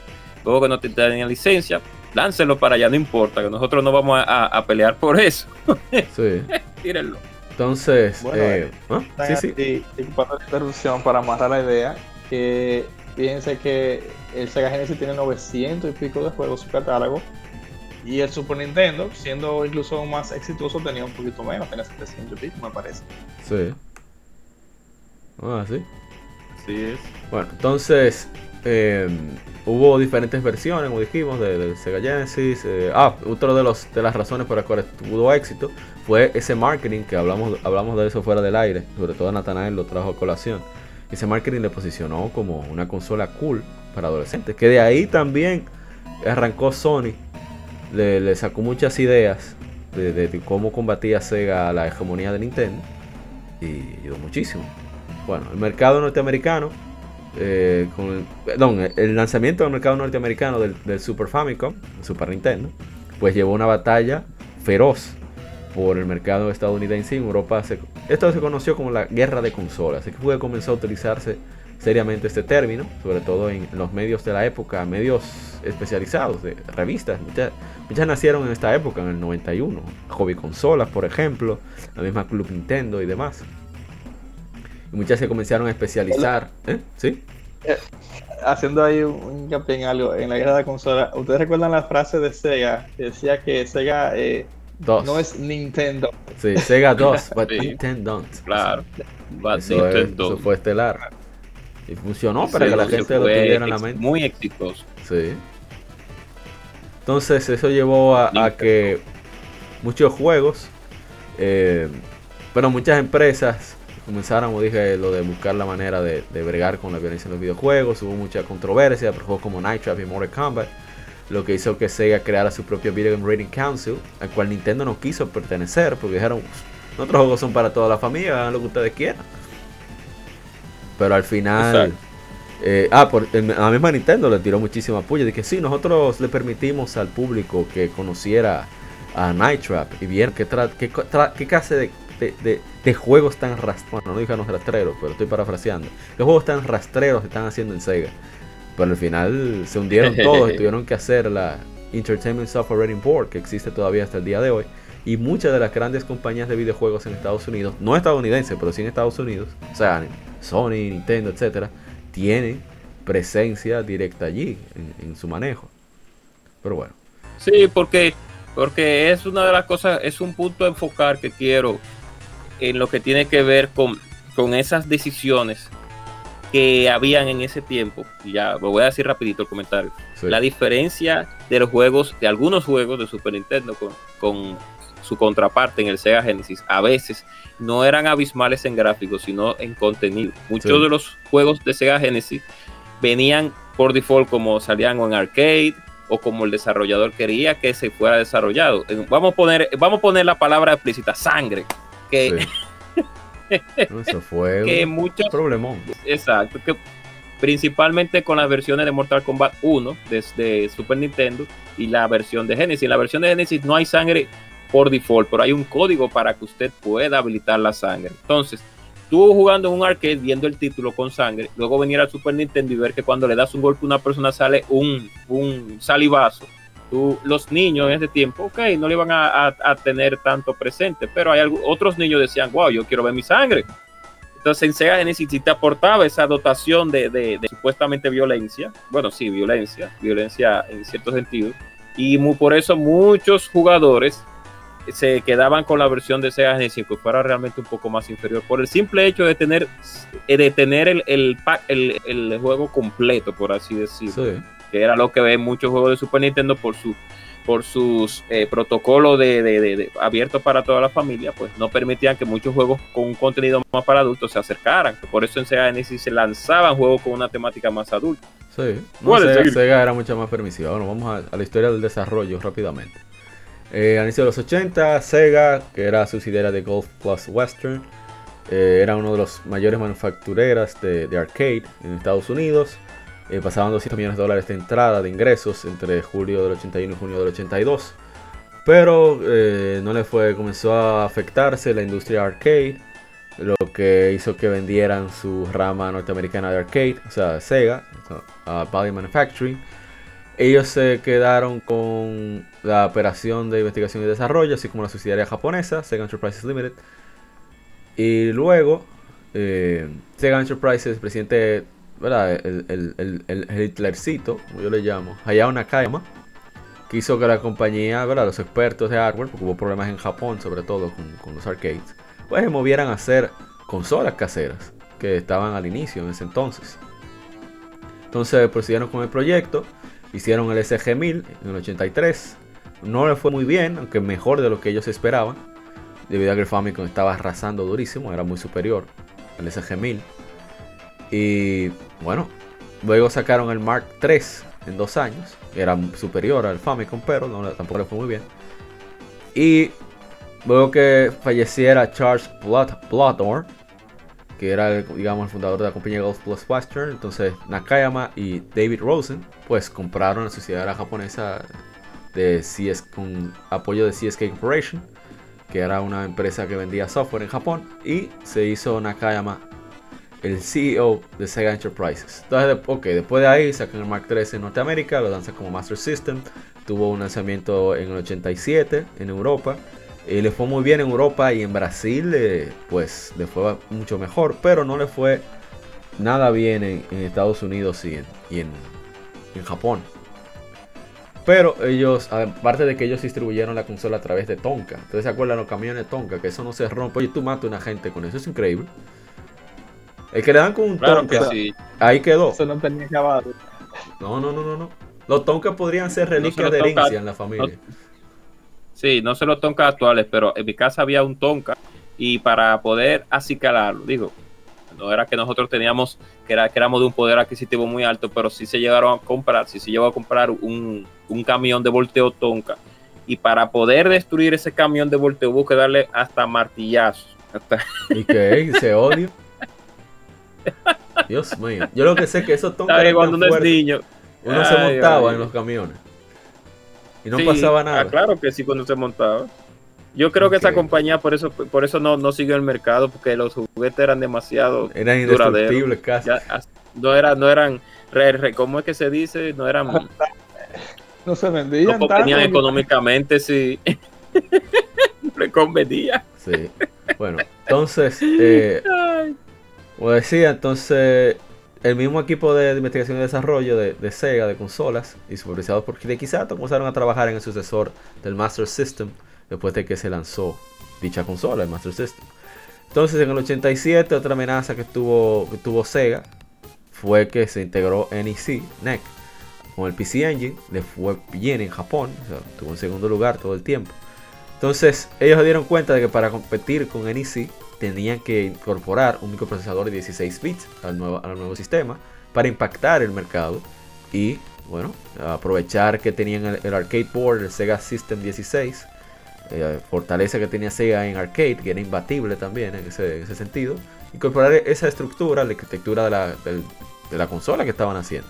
Entonces daron un Motorola 68000 como el CPU principal, luego ya avanzado el desarrollo, y el Silox Z80 se usó como CPU secundario para manejar el sonido debido a que temían que la carga hacia el CPU principal podría ser demasiada si manejaba tanto los visuales como el audio. Ese chip era caro en su época, y llevaría a que la consola se elevara, pero Sega pudo negociar con un distribuidor por una décima de su precio, con, un alto volumen, con la promesa de, más órdenes pendientes, si, eh, con, el éxito futuro de la consola. La aparición del Mega Drive fue destinado, por un equipo liderado por Mitsushige Shiraiwa, que trajo inspiración del equipo de audiófilos, o sea, la gente enferma con el audio y los automóviles. O sea que ese diseño tan vanguardista del Sega Genesis o Mega Drive es por eso, porque parece un equipo de sonido profesional y de vehículos. Muy bonita la consola. Una de las cosas que más me gustan del Genesis es esa, apariencia que tiene así como tan elegante, al mismo tiempo como un poco agresiva. Sí, como cool. muy cool. Un poquito más con una temática, un poco, unos colores lógicamente más sombríos, más sobrios, no sombríos, no sobrios, porque es color negro, a diferencia de con su contraparte, como el Nintendo o la NES o el Famicom, que era de color blanco con rojo, aunque el, el Nintendo era blanco con gris y una raya y unas rayas negras. Exacto, pero el Sega Genesis, el, el, primer, el primer modelo, venían en completo negro y con esos 16 bytes incrustados en el frente para que usted supiera que era más poderoso que era su y, y ahora le encuentro el sentido de por qué tenía una entrada de audífonos con su propio, vamos a decir, regulador de volumen. Eh, seguro por esa idea. Que yo lo, yo, lo, yo lo usaba para jugar. Bueno, voy a dejar eso para anécdotas. Claro. Eh, claro. Entonces, Shirawa dijo que esta, este look más adulto ayudaría a tener como blanco el, Mega Drive para todas las edades, a diferencia del Famicom, que era eh, apuntado principalmente, tenía como blanco a los niños. Según Sato, diseño japonés para Mega Drive se basó en la apariencia de un reproductor de audio con 16 bits puesto en, de manera metálica, creada, creaba, daba la impresión de, poder.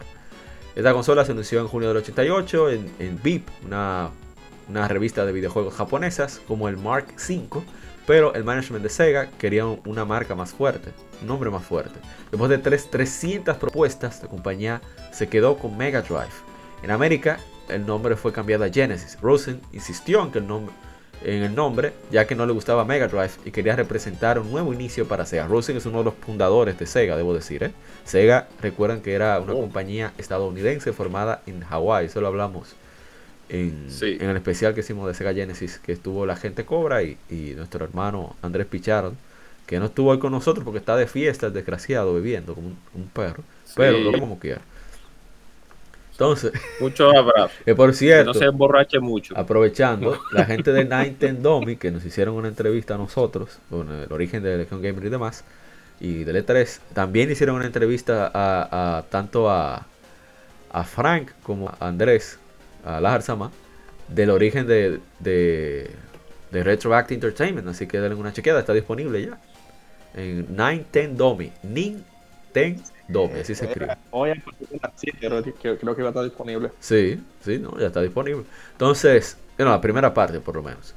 Entonces, continúo. Sato dijo que algunos de los elementos de diseño cambiaron, como lo- los, la palabra 16 bit dorada, porque se pensaba que el color sería, bueno, la gente lo confundiría con el, con el amarillo. Él cree que los cambios en el diseño son representativos en las diferencias de valores entre los japone- la cultura japonesa y la estadounidense. Es muy cierto eso. En- eh, aquí, aquí era dorado, ¿no? Y allá era, No, no, aquí, aquí era plateada. eh, exacto, como blanca, como plateada. Ok, ok. Entonces, que sé, mucho que no veo un Genesis. O sea, de frente, digo. Eh, lanzamiento. Era plateada, la, la- era Ah. plateada, eh, sí, pero un plateado. Oh, Y no, así. para, para claro. on Yo live, tengo, así, on- yo- oh, yo tengo todos los modelos aquí. Tengo el modelo los 1, tres modelos. Sí, es el no, que más me gusta. 4. Bárbaro. bueno, cuatro, cinco, son cuatro. Son Oye, cinco modelos. Mm, Mira, yo tengo el modelo 1, que es el que estamos hablando, que tiene la parte de tú subir el volumen y todo, y el conector para el jack, Claro. para los audífonos. Tengo el modelo Sí. 2, el modelo 3. Acuérdate que hay un modelo 4, que es el Sega Genesis CDX, que integraba. oh, sí, sí, sí, sí, sí, sí, sí.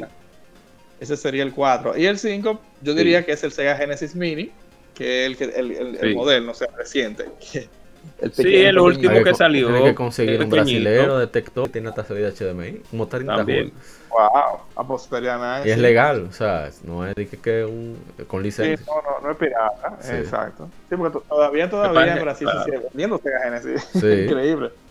Oye, son locos. Sí, con lo que pasa es que uno, uno aquí por lo menos el, el, el jugador eh, regular, no el jugador regular, el jugador eh, de, de- de siempre, nada más ha visto tres modelos del Sega Genesis, que son el primero, el segundo Sí. y el tercero, igual que con el Super Nintendo, que nada más subieron dos modelos aquí en América. El primero, que todo el mundo conoce, que es el que se pone amarillo, que con el paso del tiempo, y la- el modelo número dos, que es el más pequeñito también. Que a ese muchas personas como que no le agradó mucho ese modelo del Super Nintendo. Igual, el modelo del Sega Genesis, el Sega Mini Genesis S, creo que se llama, si no me recuerdo, Natanal, ¿no? ¿Verdad? S, dice Sega Genesis S, no sé si más recuerdo. Eh, también es, parece una, una- un waffle, parece un waffle, no, un waffle no, parece como una be- pequeña. Bárbaro. Sí. Y, hay, y, se, y, se pira- y se piratea bastante ese esos modelos de Genesis, el pequeño. Pero no sé por qué, pero pero hay ¿cómo te- muchas copias falsas en el mercado. Ah, ok, ahora entendí. Como Sí. el Polystation. Sí. Ok. Vamos con el, con el lanzamiento. Eh, Sega lanzó su Mega Drive en 29 de octubre del 88 en Japón. Aunque el lanzamiento fue lamentablemente eclipsado por la gran, la gran N, como siempre, con su Nintendo digo que Claro. son los buenos, pero su malta oso, como ellos solos. Pues No, ellos le simplemente lanzaron- una compañía como cualquier otra. Lo que Lan- pasa es que uno tenía una, eh, una visión dif- diferente en ese tiempo. No, no, no, no, para. No Pero estoy diciendo cuando- que está mal o está bien. Estoy diciendo No, que no, la no, gente no. tiene a Nintendo siempre como los, los buenos de la película, en esta época. Los sobre chicos todo. buenos, ¿no? ¿verdad? Sí, que no rompen un no, plato. no así. Pero oigan esto. No es así. O sea, una semana antes de que saliera ese Genesis, o sea, que ya estaba todo preparado, no había forma de dar marcha atrás.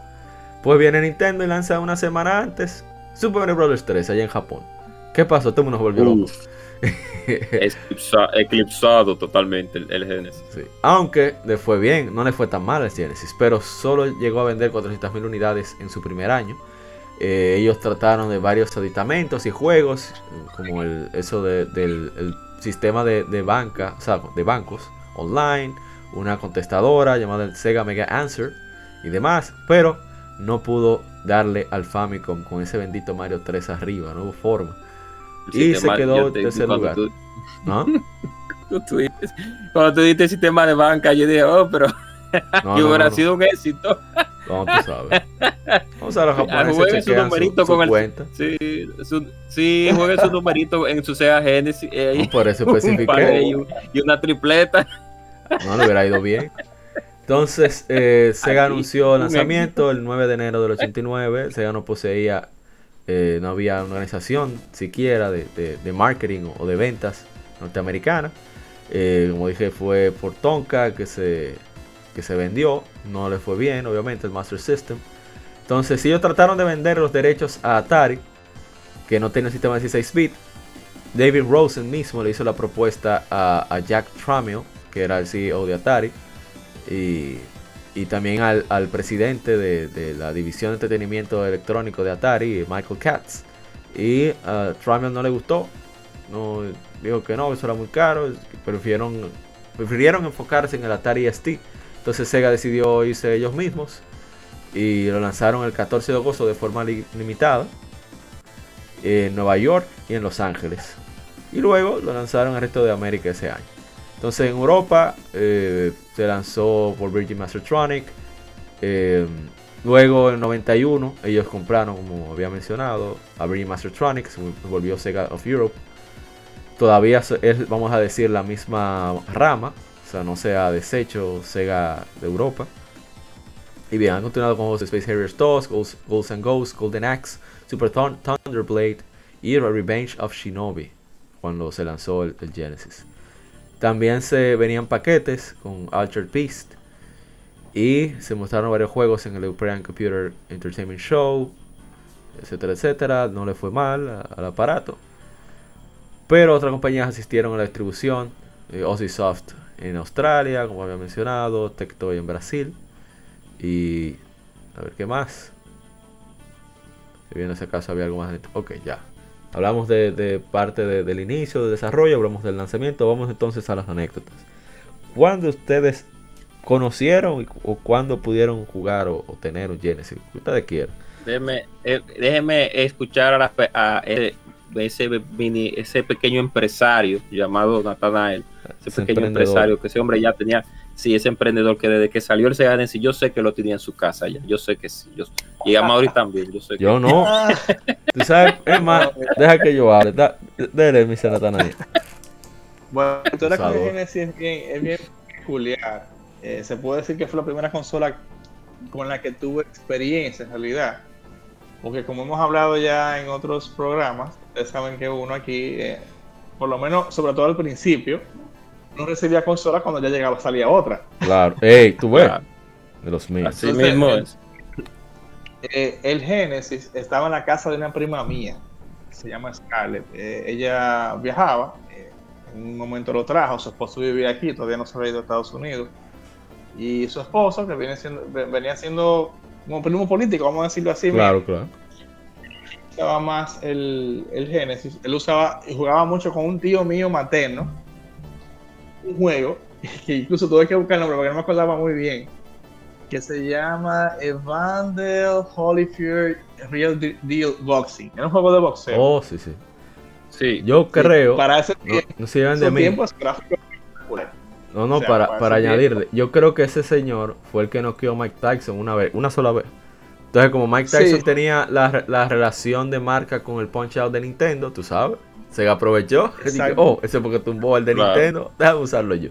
Bueno, continúa, continúa. Exacto. Claro. Bueno, en el caso, es, eh, siguiendo con la anécdota, que era tan así, porque yo, yo en ese momento casi no jugaba, yo era un niño bien pequeño y lo que observaba más que, más que jugaba. Ey, el Twitch Yo lo en veía- vivo, sí. Yo lo veía, yo lo veía yo jugando y llegó un momento en, en el que el tío mío y el primo político mío me decían a mí el público. yo era el público. Oh, El testigo. oye. Todavía hoy, todavía hoy, después de tantos años, cuando yo hablo con, con él, él se llama José Juan, él vive en Pensilvania ahora. De hecho, yo estuve por allá hace un tiempito, un restaurante que él tiene. Él to- todavía sigue siendo mi, el público. Ey, pero Público. brutal. Horacio, o sea, desde de ese tiempo del Sega Genesis. Qué ápero. Pero ya luego entonces llegan otros, llegan otros jueguitos a la casa de la prima mía, como la Mortal Kombat 1 y 2, Bárbaro. llega la, eh, Sabroso. 2, llega Sonic, tú sabes, ya ahí uno empieza así a jugar juegos que iban más fin con uno, porque yo veía juegos de boxeo, pero no era como que me llamara tanto la atención para mí, tú sabes. Claro. Y ahí entonces nace mi, nace mi experiencia con el Genesis. Luego de eso, porque yo, en ese momento yo, yo tuve el Nintendo. O sea, y el Nintendo obviamente estaba atrás del Genesis. Después sí me pasaron el Genesis a mí. Y ahí yo me dividía. Yo recuerdo, por ejemplo, haber tenido así físico. No, no todos al mismo tiempo, porque tú sabes que uno, uno iba cambiando. Pero yo tuve la Sony, la Street Fighter, la Mortal Kombat 1 y 2. eh, Oh. Tuve la Ladino, Bárbaro. tuve Comics. Uf, Bárbaro. Eso. un ok. juego. Bien. Tuve, tuve Golden Age. eh, recuerdo también Acrobat, Acrobat, eh, Aero de Acrobat. También tuve ese jueguito. Bárbaro. De ahí de la gente de, Ah, pero. está un clásico, fuerte. la Echo. Sí, y también tuve la Batman Returns, que en Genesis era totalmente diferente a como era en Super Nintendo. Ustedes saben que en ese tiempo mismo cuando se es. hacía un juego para una u otra consola, tenían que hacerlo diferente, Sí. porque habían asuntos de Así licencias es. ahí. No, no, y de. Pero de- también un jueguito, un jueguito chévere, o sea, muy diferente al de Super Nintendo, pero también un juego bueno, o sea, se deja jugar. Eh, para ese tiempo, ya tú sabes, Batman, yo frustrado con Batman, frustradísimo. Lo. Eh, bueno, más o menos yo tuve así físico que yo recuerde, pero obviamente ya otras hierbas aromáticas o éxitos de Sega Genesis uno lo conoció más a través de, de- de los rooms, o sea, a través de los emuladores o mirándolo en otros sitios. Eh, de ese tiempo yo recuerdo eh, Street of Rage, Shinobi, eh, Oh. Vector Man, que actualmente la tengo, muy buena. Vector Man. Sí, la ordenador, eh, Rocket Knight. Ey, ay, Dios mío. Sí, uh, Rock Knight Adventure. Y un juego que jugué en emulador que actualmente lo tengo, por cierto, lo conseguí no hace mucho, la Michael Jackson Moonwalker. Muy Ey. buen juego también. Oh, Ustedes sabían que el Eh, es un encargado. buen juego, no está malo. No re- no recuerdo el nombre. pero Pero el encargado de llevar, eh, vamos a decir, la- las melodías y, y- y armonía de. Bueno, la, la pieza de Michael Jackson, adaptarlas al, al Sega Genesis, eso no es un cachú, porque suena la música de Michael Jackson. claro, Es el mismo que le dijeron, mira, pero fulano el duro en eso. Él fue que adaptó la música de, de- de Nakamura, que fue compositor de Sonic the Hedgehog. La, la adaptó al Sega Genesis. O sea que todo es un círculo. Oye, de uno de los soundtracks, yo diría que más espectaculares all time a nivel de, de juego de consola lo tiene Sonic, Sonic 2. O sea, Sí. es increíble. O sea, Sonic the Hedgehog 2 tiene una. Oye, todavía, todavía, yo a cada rato agarro y, y pongo Spotify. Pero- yo tengo un- Pero vamos más lejos. ahí. Si tú buscas Masato Nakamura, así que se llama, compositor. Él es un bajista de un grupo que se llama Dream Come True. que como Sí, era súper famoso en Japón en ese momento. eh, se- incluso Sega le pagaba tours para que hablaba sobre, hablara sobre Sonic, era el compositor. La, la música de- del juego es la música del álbum de esa época. Es la misma.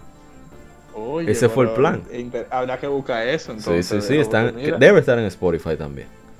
Yo soy frustradísimo con la música de Sonic. A mí Ah, me ya. encantan los soundtracks de Sonic. Sí, sí. Eh, Durante- pero ya para concluir parte de mi experiencia con el Genesis, no, yo tengo un cariño grandísimo con el Genesis, un cariño especial. Por eso, de hecho, como les mencioné hace un momento, yo tengo todas las consolas de Genesis. Porque, porque fue prácticamente mi primera experiencia con los videojuegos fue con el Sega Genesis. Ey. Entonces, obviamente, ya uno Sí. después fue conociendo otras cosas, pero ese fue el primer amor. Sí, sí, sí. los ahí va, va, la de- voy a, ah, yo voy a crear un una un una DNI versión videojugador versión para jugador que van a ir a incautar Oye. criminal. abrir la, romper la puerta así tú venga venga Con el saco. no no no tú sabes que relajando no.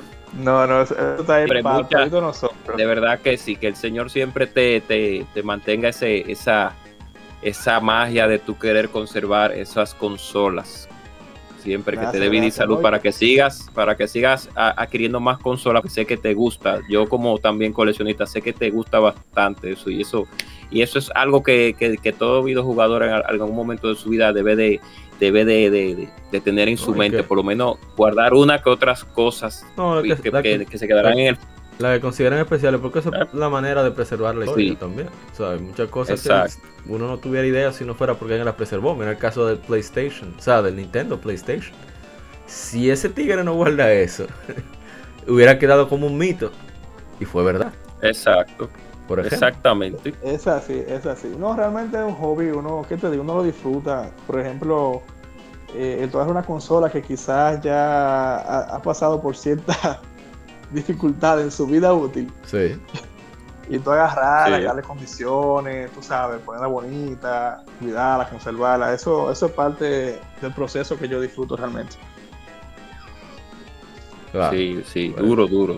Y usted, agente Cobra. Oigo, si va a contar algo más. ¿verdad? Bueno, no, no, dele, dan, dan. No, no, ya, dale, dale tú, gente. Oiga, frenando, no le dé alas. No le des alas a ese criminal. Yo, yo creo que he hablado, yo he hablado bastante de cómo conocer Con- con- Sega Genesis, Ajá. pero voy a, a repetirlo. No, usted lo Voy a repetir un poco, un poco. Ok, voy a resumirlo. Bien, eh, lo vi, jugué y ya. No, no, nada de eso. Rapidito, rápidamente. Bueno, mi primer contacto con una consola, muchas personas que han escuchado esta época saben que, que si no más supongo y creo fue un Master System, un juego que desde los pitufos. Pero ya saliéndonos de ahí, nosotros en los 90 vivíamos en una tercera y nuestros primos ya en ese tiempo ya tenían el Super Nintendo y nos heredaron el Nintendo, un clásico. Un Sí, clásico. sí, sí, Vino con muchos juegos buenos, como otros juegos malos. Vino con Super Mario Bros. 3, Super Mario 1, Robocop, Little Tower, vino con Rambo, que todas esas cintas se fueron deshechas porque no, no funcionaban, pero sí Super Mario Bros. 3 estuvo ahí siempre. Y, y Castlevania, Castlevania 1, Castlevania 1. Y nosotros teníamos un primo, o tenemos un primo, que él, su, su padre, creo, si no más creo, le llegó a conseguir un Sega Genesis, un modelo 1, lógicamente, pero los 90. Y cuando él iba a la casa a, a jugar Nintendo, pues entonces llevaba su Sega Genesis que tenía Sonic 2 para ese tiempo. mierda. Y tenía Sonic, Sonic 2 y, y Bulls, Bulls versus Blazer tenía. Que por eso siempre hemos dicho que Sega es una máquina competitiva en, lo que tiene que ver con, juegos de deporte. Y nosotros, como ya estábamos un poco cansados, lógicamente, porque en ese tiempo la Super Mario Bros. 3 tenía un problemita que no quería ejecutarse. Nosotros ya habíamos requete jugado Paperboy y Mario Bros- y Super Mario Bros. 1 y Castlevania. Cuando él llegó la primera vez y nos presentó esta consola, nosotros nos quedamos como, oh, oh, ah, sí, que el Sega Genesis, ok, Este es no que Genesis, futuro, lógicamente. Sí, entonces cuando puso Sonic 2, La nosotros nos quedamos como, ok, y Otra más cuando, cuando jugábamos, sí, cuando jugábamos a dos jugadores con Tails, él jugaba con Sonic y nosotros jugábamos con Tails. Tails, lógicamente, él, como ya se sabía el trayecto, él se iba primero. A- Claro. lo- Eso fue hace un, hace un tiempo, porque después nosotros no sabíamos el trayecto y íbamos primero que él. Pero está bien. Entonces, ese fue nuestra primera, nuestra primera, o por lo menos mi primer, eh, mi primer eh, vistazo a la consola de Sega. Como siempre, la primera vez. ¿Eh? ¿Cómo fue? Ahí y perdona, es que viejo, mira, cuando uno piensa en la velocidad en la que el Genesis manejaba ese juego, era sorprendente. Sí. o sea, y más Claro. como tú dices, voy a, pantalla dividida en dos, y que los dos personajes fueran a esa velocidad, en tiempos Exacto. diferentes juego, tú decías, ¿por qué es esto? O sea, el Sí. Genesis tiene una capacidad increíble, ¿verdad? Y el mismo, exacto, corriendo a 60 cuadros, en el mismo stage partido en dos. Y claro, no tenían todos los stages para, para, los, para estar divididos, pero cuando tú jugabas en competencia eran cuatro, creo, cinco stages que te daban, pero era el mismo stage completo, partido en dos, Sí. en dos pantallas diferentes. No sé qué truco utilizaban para hacer No, eso, es que pero Yuji era Naka se partió el lomo haciendo ese Sonic 2. O sea, ni que qué dique. exacto. Eso, Eso fue mucho truco de código que se usó ahí. Así mismo es. Entonces, la primera vez que yo tuve contacto con el control, me lo encontré como todo el mundo en ese tiempo bastante raro porque había un tercer botón. Y uno pues, se quedaba pensando para qué era el tercer botón de esa consola, porque uno estaba acostumbrado al Nintendo a dos botones. Además también que el mando es más, tiene una, una apertura, eh, tiene una, una, ¿cómo se le diría? Sí, una, no, bueno, sí tiene la curvatura, pero el material que tiene es como más plástico. Entonces se siente al principio extraño agarrar el mando del Sega Genesis porque es un mando que yo considero que al tener un tipo de plástico diferente al de Nintendo, a veces se siente como más rústico que el de Nintendo. No sé, Natanael, si tú me puedes corroborar, se siente como un poquito más rústico. Se siente como más duro, no sé, más chippy. Sí, exacto, exactamente. Entonces nosotros decíamos, ¿para qué un tercer botón hasta que comenzamos a jugar diferentes juegos? Como Paperboy, Paperboy 2, que fue la primera vez que yo lo vi fue en Sega Genesis, la parte 2. Lógicamente Sonic 2, que uno era para el, el salto, otro era para el spin dash, lógicamente, y el tercero para el mismo salto igual, si no más recuerdo. No, no, no, no. Los tres botones para salto, lo que pasa el spin dash fue un truco ah, que sí, se sí, sí, sí, sí, sí, sí, exacto. Exactamente, tiene razón. Y para ya ahí nos dimos cuenta de una de las tantas diferencias de Genesis con el Super Nintendo fue con, las, con la, salida de unos juegos de pelea. Cuando yo llegué a jugar Mortal Kombat 1 en la casa de mi, de mi abuelo, eh, que eh, mi primo vivía en la casa de mi abuelo, nosotros nos dimos eh, una, nos dimos cuenta de la clara diferencia de ambos controles, porque yo ya en ese tiempo iba a clubes. Antes de conocer el Genesis, ya yo iba a clubes y jugaba. no jugaba vivía en la calle, vivía en la calle, se puede, un delincuente. Y un, dato importante que también, que eh, ya para terminar mi comentario, cuando a nuestra madre fue muy, gracias, gracias al Señor, gracias a ti, eh, fue muy permisiva en lo que tiene que ver con dejarnos a nosotros ir a los clubes. Claro está, en esos tiempos, como en todo, como, como, como siempre ha sido, los clubes no era que eran un lugar para inadaptados sociales, sino que eran personas que iban a consumir un producto y luego muchos se llegaban de la escuela y se iban al club, otros más mal educados no iban a la escuela, iban al club, pero, pero, pero mi madre, mi madre fue ¿verdad? Yo, yo vi eso. Claro, era más permisiva con nosotros porque nosotros teníamos unas clasificaciones que eran, eran, eran las manteníamos, las manteníamos eh, eh, de la manera estándar. Y una, ya, ya este detallito, cuando salió Mortal Kombat 2, cuando nuestra madre nos veía jugando Mortal Kombat 2, que en Super Nintendo ya vino por default con sangre y con la violencia, y que ya tenía la versión que ella siempre nos decía, recuerden que eso es un videojuego. y nosotros ya en ese tiempo teníamos una, una, teníamos una, una, capacidad suficiente para decirle, sí, mami, nosotros de verdad sabemos que un videojuego eso no es real. Y en, se criticó mucho eso sobre la violencia, pero si un niño de esa edad tenía una capacidad para decir, eso es un videojuego, eso no va a alterar mi conducta ah, en un futuro, entonces no hay una razón tal cual para, para llegar la violencia directamente porque un videojuego tenga un cierto contenido de violencia. Bueno, me, fui ahí muy, Ahí se terminó mi comentario. Sí, como yo conocí el Sega Genesis en mi hogar. Ok. Entonces, a ver, en mi caso. ¿cuál, ¿Eh?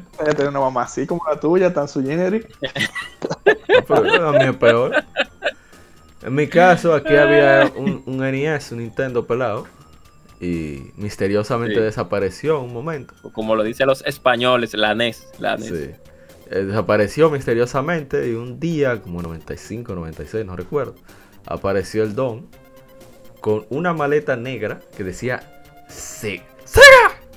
El grito. Por suerte, porque si hubiera sido una maleta negra de, Lo que pasa es que el Don trabajaba en, la industria de la música, entonces tenía que viajar constantemente. Entonces, por eso, lo que quiero decir es que por eso no necesitaba de que Ajá, espérate, tengo que sacarlo de la caja porque no me va a caber. Sino que era, viajaba ligero. No, yo creía que trabajaba en el gobierno y trajo un maletín negro. Era...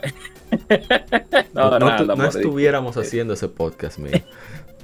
Entonces, eh, ya estábamos. Ah, cuando trae ese maletín que dice ¡Sega! Yo destapo el maletín. Oye, pero un maletín con colchito a la vaina, con forma, que habían los dos controles y un reguero de juego, la forma de, de, de, de la consola. Y yo, ¿qué es esta vaina?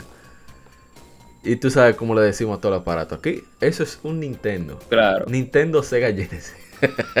Nintendo Sega, Nintendo El Sega. clásico. No, pero Todavía, era para que yo entendiera. yo- claro, mira, y disculpe, Mauri, todavía escucho yo madres ah, en estas, en estos tiempos, pero no madres de que cuarentona, no. Y disculpen El la, la- la- Ey, no, Sí, madre, madres ey, madre de cuarentona. 30. eh, Madre. Ey. dependiendo de las madres, claro, hay muchas buenas madres No, que no, se ven bastante bien ahora a pesar sí. de la edad, claro. Ah, No- ok, no, entonces, importa su calidad de madre, es su calidad visual. Continúa. Sí, su calidad. ya, y que madre que parte madre. Continúa. Hay que hacer un especial de la mamacita No, no, de, no, de- no, continúe. ok. Y de la sabrosura en los videos. Pero no, va a seguir Eh, comentario. bien.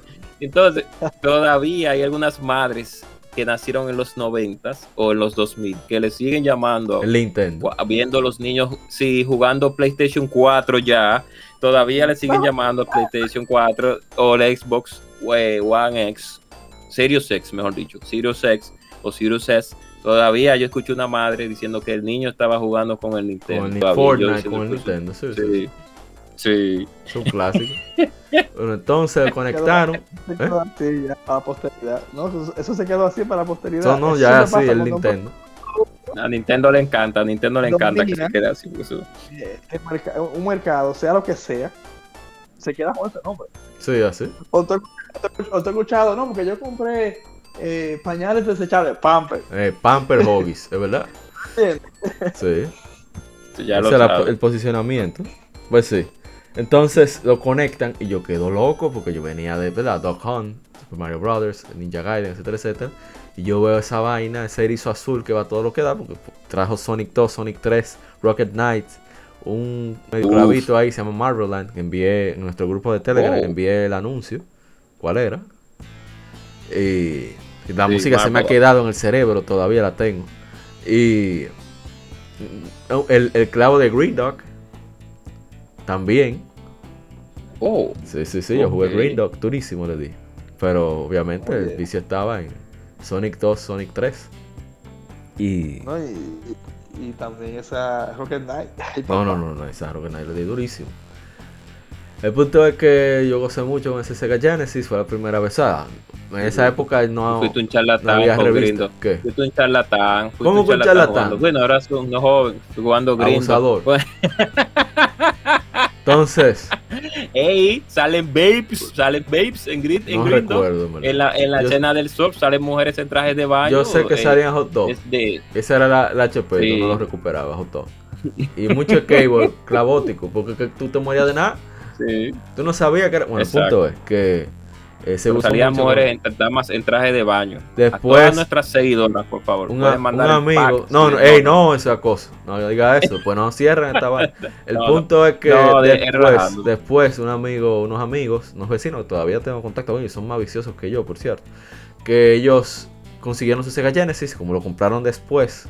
Que en mi caso, probablemente, digo yo especulando, fue que mi hermano dejó el Sega Genesis botado porque salió el PlayStation. Y papá lo recogió y lo trajo. Probablemente pues. Pero el punto es que ellos se compraron Sega Genesis y trajo el Six Pack. Que tenía, lo he contado otras veces, tenía Revenge of Shinobi, tenía Sí, Streets ese- of ese- Rage. Sí. ¿Cómo, cómo? Excelente. Sí, Uh, Pack, son, son seis juegazos que tiene. sí. Golden Axe, Columns, etcétera, etcétera, etcétera. Y bueno, Hey, mi Columns. Genesis. Vi- Sí. columns, sí. Y que, y que, discúlpame, ¿eh? Tú lo tienes, tú Yo lo, tú lo, tú lo tienes, Ah, Yo- actualmente tengo más de debe de 40 que Genesis. Bárbaro. pero bien. Ahí bien. Columns, Rápidamente. ¿Sabes para- juego tengo unas cositas. Ajá, unas diga, diga. Que me gusta mucho, la, la, la Blaster Master 2. Ey, Ah, sí, sí, un clásico. oh, Es buena, es buena. Vamos a ver si usted tiene un clavito ahí. Que se, eh, vamos a ver, déjame ver. Ahí. Camaleon, Camaleon. No, no, no, pero el No, no, experto, no. el especialista en, en Ok. ferretero, el ferretero de la casa. Bueno, continuamos. La caja de herramientas. Dígale, dígale. Ahora tengo, yo tengo una joyita de Genesis. ¿Cuál, cuál? La, la- la tortuga ninja Hyper Stone. Bárbaro. Ey, Ahí sí hay. Sí, ahí sí, ahí sí, ahí sí, muy duro. ahí sí. Bueno, rápidamente. Aunque la de Super es mejor, pero te- la tengo en Genesis. Ah, pero bien. Sí, la Maximum Carna es mejor en Super, pero está bien. en Genesis. Y entonces, eh, rápidamente. La Separation Anxiety, ti- tiene la Separation Anxiety también. Esa yo la tenía No. en Super y se, y se la vendí al clavero de, de Diego. Ey, Ok. ey, no me ofendan a Diego, sino está aquí, a ese clavazo, digo, a ese enfermo mental que nada más vive metido. Con ese, ese adicto a Castlevania, Symphony of the Night. No, ey, si mi hermano, lo quiero como sí. quiera.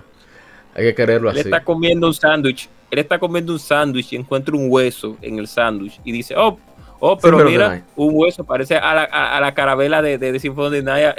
Miren a muerte aquí. Bueno, continuemos, continuemos. Respecto al mercado norteamericano, rápidamente, eh, contrataron al ex, eh, sí, presidente de, de Atari Corporation Electronic Entertainment, ex- eh, perdón, Entertainment Electronics Division, eh, Michael Katz, se volvió CEO de Sega of America e hizo dos planes, dos eh, etapas para, incrementar las ventas. Era un esa famoso famoso famosa campaña de publicidad de retar a Nintendo de frente, enfatizar, enfatizar perdón, eh, la experiencia más arcade, disponible en Genesis, slogan como Genesis, Genesis does, but Nintendo don't. De, también muchos de los juegos de arcade de aquella época, Nintendo tiene los derechos para, para consolas caseras. Entonces, la segunda parte de que era una biblioteca de, de juegos reconocibles, usando los nombres de celebridades y atletas: Variety Basketball, Arnold Palmer Tournament Golf, Jane Buster Douglas Knockout Boxing, Joe Montana Football, Tommy La Sorda Baseball, y Tommy La Sorda en paz descanse, que fue manager del Licey aquí. ¿Eh? Oh, Era liceísta como herdiate, Oh, wow. desgraciado. Sí, pero liceísta perro. O sea, que lo decía. Licey, ese es mi equipo, el Licey. Para descanso. ok. Sí, ganador de. En el Salón de la Fama.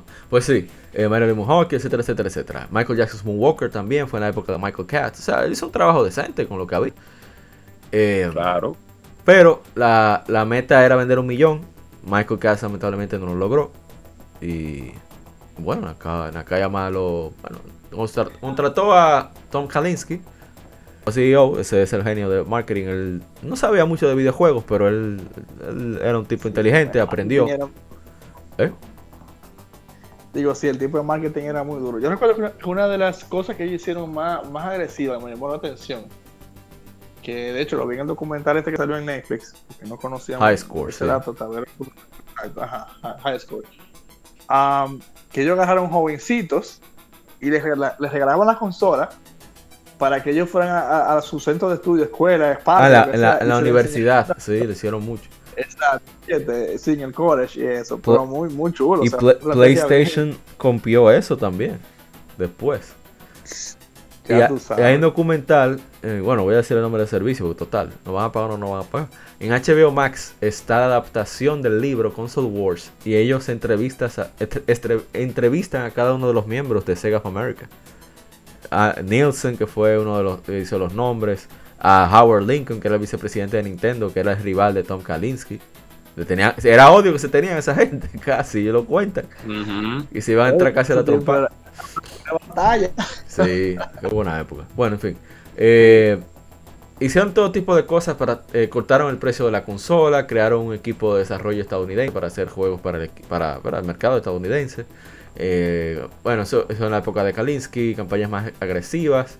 Eh, quitar a Ultra Beast y cambiarlo por Sonic the Hedgehog, eso fue un drama, porque tuvieron que ir a Japón para explicarle a los japoneses que el juego estrella, la esperanza, tenía que ser eh,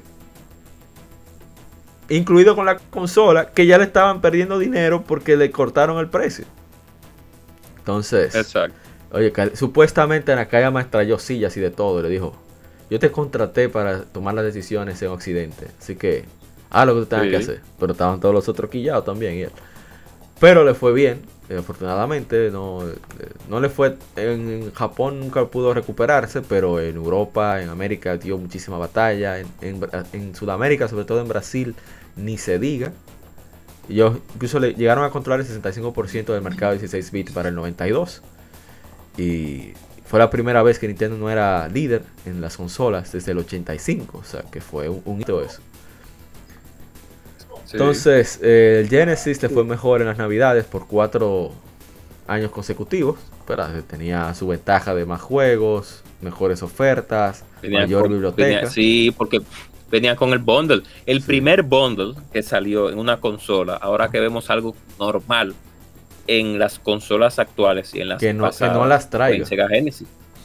No, no, pero que no las trae, no traía ah. consolas y ahora sí la están. Y, y, y Genesis fue de los pioneros en tomar esa idea. Exacto, lo que, exacto, exacto. Gracias por la corrección. eso es lo que iba a decir. Que el pionero en el six pack, en los bundles de, de consolas. O sea, vamos a decir que Nintendo, que Nintendo lo fue el, creador, vamos a poner, porque Mario 1 y 2 Home venían juntos. Exacto. Sí, claro, ahí sí pero el que tuvo de verdad la, la, consistencia de seguir haciendo ese tipo de, ese tipo de cosas fue, fue Sega. Porque en Nintendo, creo, si no más creo, los únicos dos bundles que yo hasta ahora conozco es el de Mario 1 y, el de Dog y el de y el de World Soccer, World Soccer, eh, el juego de World Soccer. Ajá, Nintendo World Cup. Eh, Nintendo World Cup. Ya, ¿de qué y juego ese? Junto con el, sí, junto con el de voleibol, super con el Super Bowl. Que por cierto, esa fue una idea de Sega España, que quien manejaba, no recuerdo el nombre, eso fue en, no recuerdo si fue en, en el de Maná o fue en, Dios mío, me olvidó el nombre del otro podcast español que habla mucho de historia también. Bueno, el punto es que, que fue Sega España debido a que quien era el director de Sega España trabajaba en el negocio de la música. Y la música es normal que una disquera saque un disco con varios artistas y se reparten las ganancias. Entonces hicieron, Sega decidieron hacer eso y lo aprobaron y, le fue bien. O sea, por eso el, six pack. En el punto es que cuando, cuando, el Super Nintendo la, tuvo la exclusiva con Final Fights, pues Sega lo que hizo fue responder con el gran Streets of Rage. Dios mío, qué música tiene ese juego. Muy duro. Sí, y esa música extraordinaria que tenía, Dios mío. Sí, esa música, oye, te inspira a jugar ese beat'em up, realmente entonces, eh, mucha, mucha competencia sobre la cantidad de juegos disponibles, etcétera, etcétera, etcétera. Eh, e inventaron el blast, blast Processing, que según un podcast que estaba escuchando, un podcast argentino, llamado Modo Historia, el Blast Processing se trataba de una imagen fija que podía desplegar los 256 colores que podía procesar el Genesis, que nunca se usó no ya de cosas. Pero lo usaron como término para referirse a, la velocidad, la ventaja del, CPU principal, que iba casi al doble del, del, Super Nintendo. Y, bueno, eso era de las cosas que, ¿verdad? En marketing lo importante es vender, no si es verdad o no. y, sí, es una realidad ese. Sí. Entonces, Sony también hizo su propio enfoque de sobre adolescentes y, y le gustaba que le gustaba más el, el que más fácil admitían tener un Genesis que un Super Nintendo. Entonces eh, le fue. ¿eh? ¿Iba a decir algo? estaba hablando de títulos, haciendo un paréntesis ahí. Sí. Si vaya algo como, como, como extra. No sé si te han estado, han estado, al tanto, pero han seguido saliendo juegos para Sega Genesis en la actualidad. Sí, sí, sí, todavía existen desarrolladores. Sí, sí, sí. Eh, en el 19 salió Xenocrisis y Ultracore. Y también reciente salió Paprium. Paprium, oye, yo, yo quisiera tener ese juego en mi colección, a pesar de que algo, tú sabes, totalmente nuevo, no es, reto. O sea, no es reto de, ese tiempo. Sí, Pero ese juego es increíble, viejo. O sea, Paprium. Dele una chequeadita a ese juego. Es como una especie de Streets of Rage, pero con esteroides. Ah, pero bien. ok. Y salió. Ah, sigas. Y, no, y el recordado Pierre Solar también, que es muy record, fue recordado, que salió una versión física, Pierre Solar. No, le, hicieron un relanzamiento Solar. para consolas actuales o de pasada generación, no recuerdo. O sea, no sé si PlayStation 3 o, PlayStation 4, no recuerdo. Bueno, ya para ir resumiendo sobre el mercado norteamericano. bajó el, mercado 16 bits de 60% al final del 92 al 37%. Al final del 93 Sega tiene 55% de las ventas durante el 94, las navidades. Pero luego vino Super Nintendo con Donkey Country y se embromó todo. imagínate. Llegó el rey, llegó el rey. Pero por lo menos en, América. Genesis sintió el verdadero terror. MPD Group, que es un, una compañía de investigación de mercado que existe desde el 66, ¿eh? Nueva York. Ellos, eh, el Genesis mantuvo el liderazgo eh, sobre el Super Nintendo en el mercado americano, por lo menos durante la época de la guerra. O sea que en ese sentido sí. Ahora, según Wedbush Securities, basado en esos mismos reportes de venta, el Super Nintendo vendió más que, el Genesis en el mercado estadounidense por 2 millones de unidades. O sea, para, explicarnos mejor. O sea, estamos interpretando como quiera. En, en, todas las Américas, o sea, desde Alaska hasta Tierra del, hasta Antártica, por así decirlo, bueno, hasta Tierra del Fuego, en Argentina, el, el Genesis dominó el mercado. Pero en Estados Unidos específicamente, el Super Nintendo tuvo 2 millones de unidades vendidas más que el Sega Genesis. Según Wedbush, Securities, que también es un grupo de, mercado. No obstante, según de nuevo modo historia podcast, y tiene mucho sentido de hecho, por la situación en que estaba Sega, comparando la situación financiera de Sega a la de Nintendo, Sega nunca superó en ganancias a Nintendo durante esa guerra. Y tiene mucho sentido por la cantidad de licenciatarios que tenía Sega y el dominio, perdón, Nintendo, y el dominio de Japón, que no se puede olvidar Japón.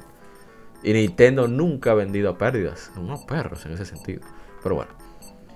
Eh, ¿Qué más vamos a decir? Eh, ah, rápidamente Electronic Arts, que como dije ellos hicieron su, su, lío para entender cómo funcionaba el Genesis hicieron el trato. A ver si y veo las especificaciones de cómo fue ese trato. Según dicen, Sega cobraba como 10 dólares por cartucho de, licencia. Entonces Electronic Arts dijo, bueno, te voy a pagar 4. Y va de robo, como Rick Harrison de, Precio de la Historia. Sí. te doy 4 dólares. Me estoy arriesgando. Sí. Y, se estaba arriesgando. Sí. Entonces, eso fue algo así. Y Sega dijo, bueno, yo no pierdo. Mejor tener a este licenciatario de manera exclusiva. Llamo la atención de gente más adolescente que va con mi mercado con, lo que yo estoy apuntando y un palo. Y no, y no tengo que preocuparme por carencia de chips, porque no tengo que fabricarlo yo tampoco. O sea que dijeron que sí. Y... De hecho, los lo, de Electronic Arts por eso son diferentes. Sí, sí, sí. Exactamente. Son muy diferentes. Sí, tienen el, el, el, loguito de Electronic Arts como en amarillo, como incrustado en un ladito. Realmente bien cool, bien diferente. Exactamente. Bueno, vamos a ir rápidamente por las explicaciones técnicas ya para irnos con con los más anécdotas y a ver si encuentro los juegos mejor vendidos solo para tenerlos ahí. Espero encontrarlos. Vamos a buscar esa lista. Pero ya hablamos un poco de eso, de que es un Motorola 68000, el procesador principal, un, un C-Lock. A ver, ves Genesis Estoy buscando los mejores vendidos. Oh, Dios mío, no están aquí. Eh, exacto. Mientras tú sigues buscando, amor, pues bien. Tenemos que, para, y discúlpame por dale, dale, dale, sí, no. una, de una de las ventajas que siempre, siempre hablamos, que, no, que tuvo Sega en el, en el sentido de que aunque perdiera dinero, pues eh, quería, ellos querían, ¿cómo se diría? Dominar el mercado. la palabra? No, no, sí, pero ellos querían hacer una, no es, eh, la palabra no es ergonomía, ergonomía. La palabra es como, ah, un ecosistema querían entre sus sistemas arcade con sus consolas para que los ports fueran más fáciles de programar. Sí. Por eso vemos en muchos casos que esos ports de Hang-On, de Ace, eh, de Ace Combat, iba a decir Ace Combat, de eh, este juego de, aviones. Oh, pero se me olvidó el, el, eh, Afterburner. Afterburner. También vemos a Space Harrier. Vemos también, bueno, ya hablé de Hang On en esos tiempos. Fueron programados, lógicamente, para las, para las consolas, consolas, para los arcade de Sega. Y cuando vinieron los ports, el mismo Altered Beast, cuando, fueron, cuando los ports para consolas salieron, en algunos casos las diferencias eran mínimas. Si ustedes ven juegos como Ace, eh, Afterburner y Space Harrier en Sega Genesis, en comparación con la versión de, arcade, aunque las diferencias en algunos assets, etcétera, etcétera, sean, claro, un poco ya más, eh, más presente, pues el port sale no arcade perfect, pero sí sale bien llamativo ante, la, ante, la, ante el ojo del público general, que era lo importante en este tiempo también. Utilizaban ese sistema, siempre lo utilizaron. Inclusive, inclusive, creo que hasta la última, yo no sé qué sistemas ellos están utilizando actualmente, con qué sistemas ellos en sus arcades están utilizando, pero el Lindenberg, que fue cuando salió Virtua Fighter 4, eh, no, 4 no, eh, sí, creo que fue Virtua Fighter 4 ese, era, ese, ese último board, claro, no fue utilizado para las consolas actuales, pero los, board board, boards anteriores eran ya con las plataformas de PlayStation 2 y antes de PlayStation 2 eran con la, tecnología de Now, Now, ustedes saben, con sus variaciones, exacto, para que los ports para, su, para el Drinka fueran la gran mayoría que perfect, la gran mayoría. Eso era, era, una, era una, un sistema que yo utilizaba. Sí, realmente Sega siempre tuvo adelante con esa parte de los arcades tenían esa ventaja. Y como ellos hacían arcades, podían hacer mejores De hecho, mi, Miyamoto dijo, Shigeru Miyamoto, el creador de Mario, Legend of Zelda, Donkey Kong, Star, bueno, creador de Star Fox, etcétera, etcétera. Él dijo que él estudiaba los juegos de Sega para entender por qué eran adictivos y divertidos, los de arcade. O sea que al final es un círculo vicioso. No, es que hay, que estudiar la competencia, eso es así. Entonces, para ir rápidamente con especificaciones técnicas, el procesador principal, como dijimos, es un procesador de 16 bits, eh, Motorola 68000, CPU a 7.6 MHz, un, un Zilog Z80 de, de 8 bits que controla el hardware de sonido y da compatibilidad eh, con el Master System tenía 64 KB de, RAM, 64 KB de video RAM y 8 KB de audio RAM. Puede desplegar hasta 61 colores a la vez de una paleta de 512 y eran cartuchos que se insertaban desde arriba. El Genesis produce sonido utilizando una Texas Instruments SN76489 PSG integrada con el procesador de, bueno, Video Display Processor BDP y un Yamaha YM2612FM, un chip sintetizador. El Z80 principalmente se usaba para controlar tanto el sonido, los chips de sonido para producir sonido estéreo y efectos de sonido. La mayoría de revisiones del Genesis original contienen un discreto YM2612 y un separado YM7101 PDP. En una revisión más tarde, los chips se integraron hasta un, hacia un solo ASIC eh, personalizado. FC1004 es el código. De este modelo 1 de la consola eh, hay una salida del puerto de radiofrecuencia diseñado para utilizar con sistemas de cable y antena. Ese era el que yo utilizaba, por cierto. Y un pin de, un port de 8 pin, puerto de 8 pin de IN. ¿Ah? Digo, el famoso RF. Exacto, ey, lo máximo. Y yo grité mucho para usar el 64 porque yo tenía que usar el VHS. Pero bueno, seguimos. Eh, esto provee una calidad, provee tanto salida de audio como de video. Ambas salidas producen sonido monofónico y una salida, una entrada, perdón, de, bueno, si salida de jack, de, audífonos de la consola, produce sonido estéreo. En modelo 2, este puerto de radio, y radiofrecuencia, así como la salida de headphone jack, están reemplazados por un port de 9 pin mini DIN eh, detrás de la consola para cable compuesto, RGB y sonido estéreo así como el, switch de radiofrecuencia estándar.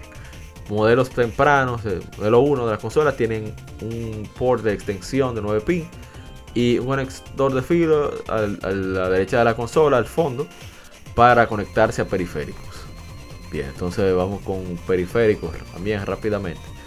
El control estándar tenía una forma medio curvia, con un pad direccional, tres botones principales y botón de start. En 93 eh, lanzaron un control un poco más pequeño con tres botones adicionales similares a, algunos de los juegos de pelea populares arcade como el, Street Fighter 2 y una versión eh, inalámbrica llamado Remote Arcade Pad. El sistema es compatible con el Master System, el primer periférico que se lanzó fue Power Base Converter, Master System Converter en Europa, que permitió que juegos de Master System se jugaran allí.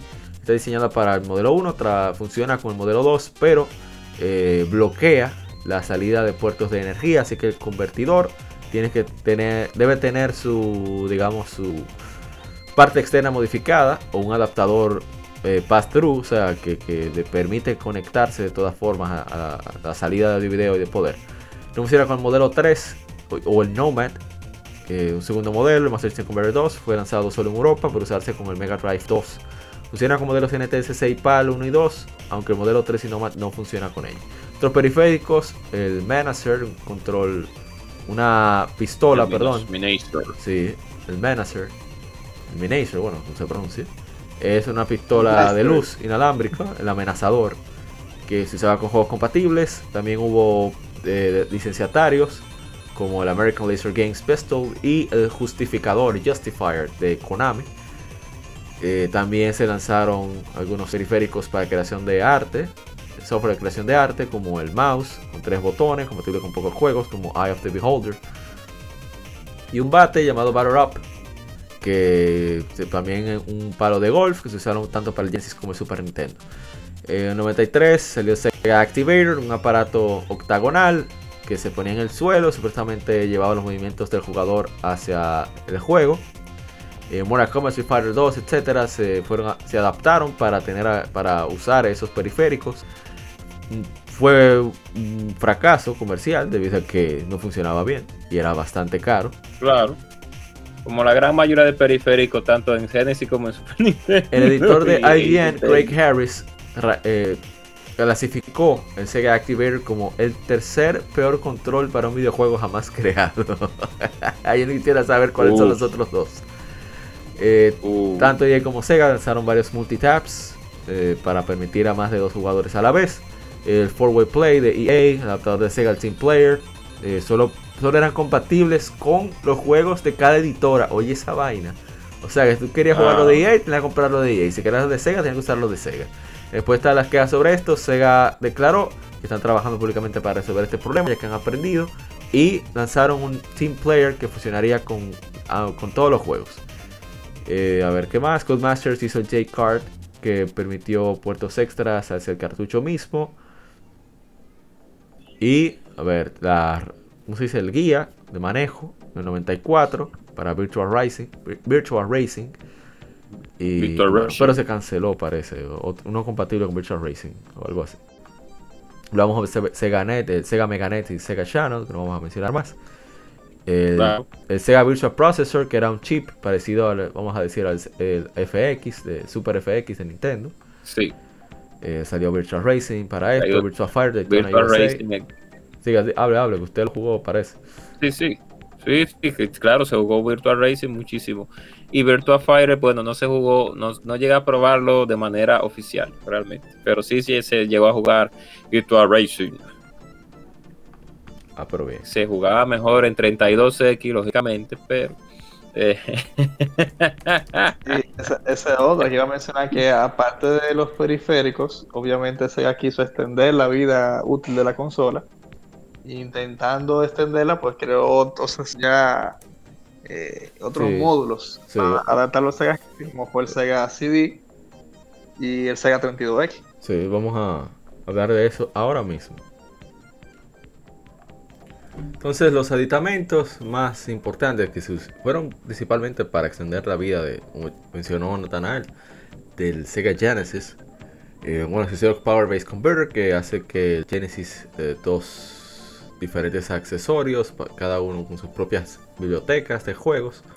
Primero es el Sega CD, conocido en el resto del mundo como el Mega CD. Eh, un periférico basado en disco compacto, en CD, que puede eh, reproducir su propia biblioteca de juegos en CD-ROM. Segundo es el 32X, un periférico de 32 bits que usa eh, ROM, cartuchos que sirven como, vamos a decir, pass-through para juegos de Genesis son, vamos a decir, unos periféricos, bueno, un adaptador, vamos a decir, para poner todo junto. Y tenía hasta su propia extensión de corriente, su cable, su, para, para que todo ahí. Y bueno, vamos entonces a entrar en detalle. En 91 los CDs habían obtenido gran popularidad como aparatos para, como medio para almacenar información para música y software. Eh, comenzaron a utilizar esta tecnología. NEC fue el primero NEC en utilizar la tecnología de CD en consolas de videojuegos con el TurboGrafx CD o Turbo CD. Nintendo iba a hacer su propio periférico con, CD también, eh, sobre todo con Sony. Entonces Sega se unió con JVC para hacer su aditamento de, CD-ROM para el Genesis. Lanzaron el Mega CD en Japón el 1 de diciembre del 91 a equivalente a, entiendo yo que son unos 500 dólares. Este accesorio se lanzó en el 15 de octubre del 92 como el Sega CD a 300 dólares. Eh, fue lanzado en Europa como el Mega CD en 93, aparte de, expandir, de extender mucho el potencial, el tamaño potencial de los juegos. Eh, mejoraba los, visual, los gráficos, las capacidades de sonido, obviamente, al agregar, un segundo procesador más poderoso, más memoria del sistema, escala, de, rotación eh, mucho mejores, basado en lo que se encuentra, se encuentra en los arcades de Sega, y trajo su propia RAM para almacenar los juegos, eh, la puntuación, progresión de data, progreso, etcétera, etcétera, etcétera. Después de su lanzamiento en América, Silver Silverhawk y bueno, Digital Pictures, muchos juegos de FB, salió el controversial Night Trap, etcétera, etcétera, etcétera. No le fue muy bien, eh, tenía muchos tenía sus problemitas técnicos, cagaba muchísimo, por ejemplo, y demás. Eh, no había mucho, duraron mucho en entregar los SDK, los kits de desarrollo de software a los licenciatarios. Fue mejor en Occidente. Eh, novedad de los FMV, de Full Motion Video y demás, eso que la gente como que le llamara la atención. Aunque, bueno, salió el, el Sega Saturn, la gente se olvidó del Sega CD. Vendió 2.24 millones en todo el mundo, que considerando todo el problema que fue, no está tan mal. Ok, eh, ¿alguno de ustedes llegó a ver o qué sé yo el Sega CD? Sí, sí. Sí, sí, personalmente sí. De, natural. Yo le comentaba a Eric, a gente cobra, que yo lo tuve. De hecho, yo lo adquirí por medio de unos vecinos. Okay. padre era mecánico, recuerdo, el padre de casa, ya falleció hace unos años ellos lo tenían y me lo, me lo pasaron eh, después al tiempo, ya yo tenía consolas más nuevas. Y, lo tuve por un buen tiempo, este, pero esa fue una de las consolas que me botaron. Bien. Dolor. Uf. Sí, ese fue un dolor. Yo tenía el modelo 1 de Genesis con el módulo completo del Sega CD. Eh, obviamente era aparatosísimo, era grandísimo eso. Como tú ya mencionaste, es un fuente aparte también, que conectaba dos fuentes. Y ese módulo de, Sega CD, eh, la parte de abajo cambiaba, porque tú lo podías utilizar con el modelo 2 también. O sea, como que se adaptaba el tamaño. Pues no era bien. Sí, sí, sí, tuve experiencia con esa consola, pero como tú dices, realmente muy pocos juegos llegué a, llegué a probar en ella. Eh, era muy limitado, tú sabes, uno conseguía esos juegos en esos tiempos. Sí. ¿Y usted, agente Cobra?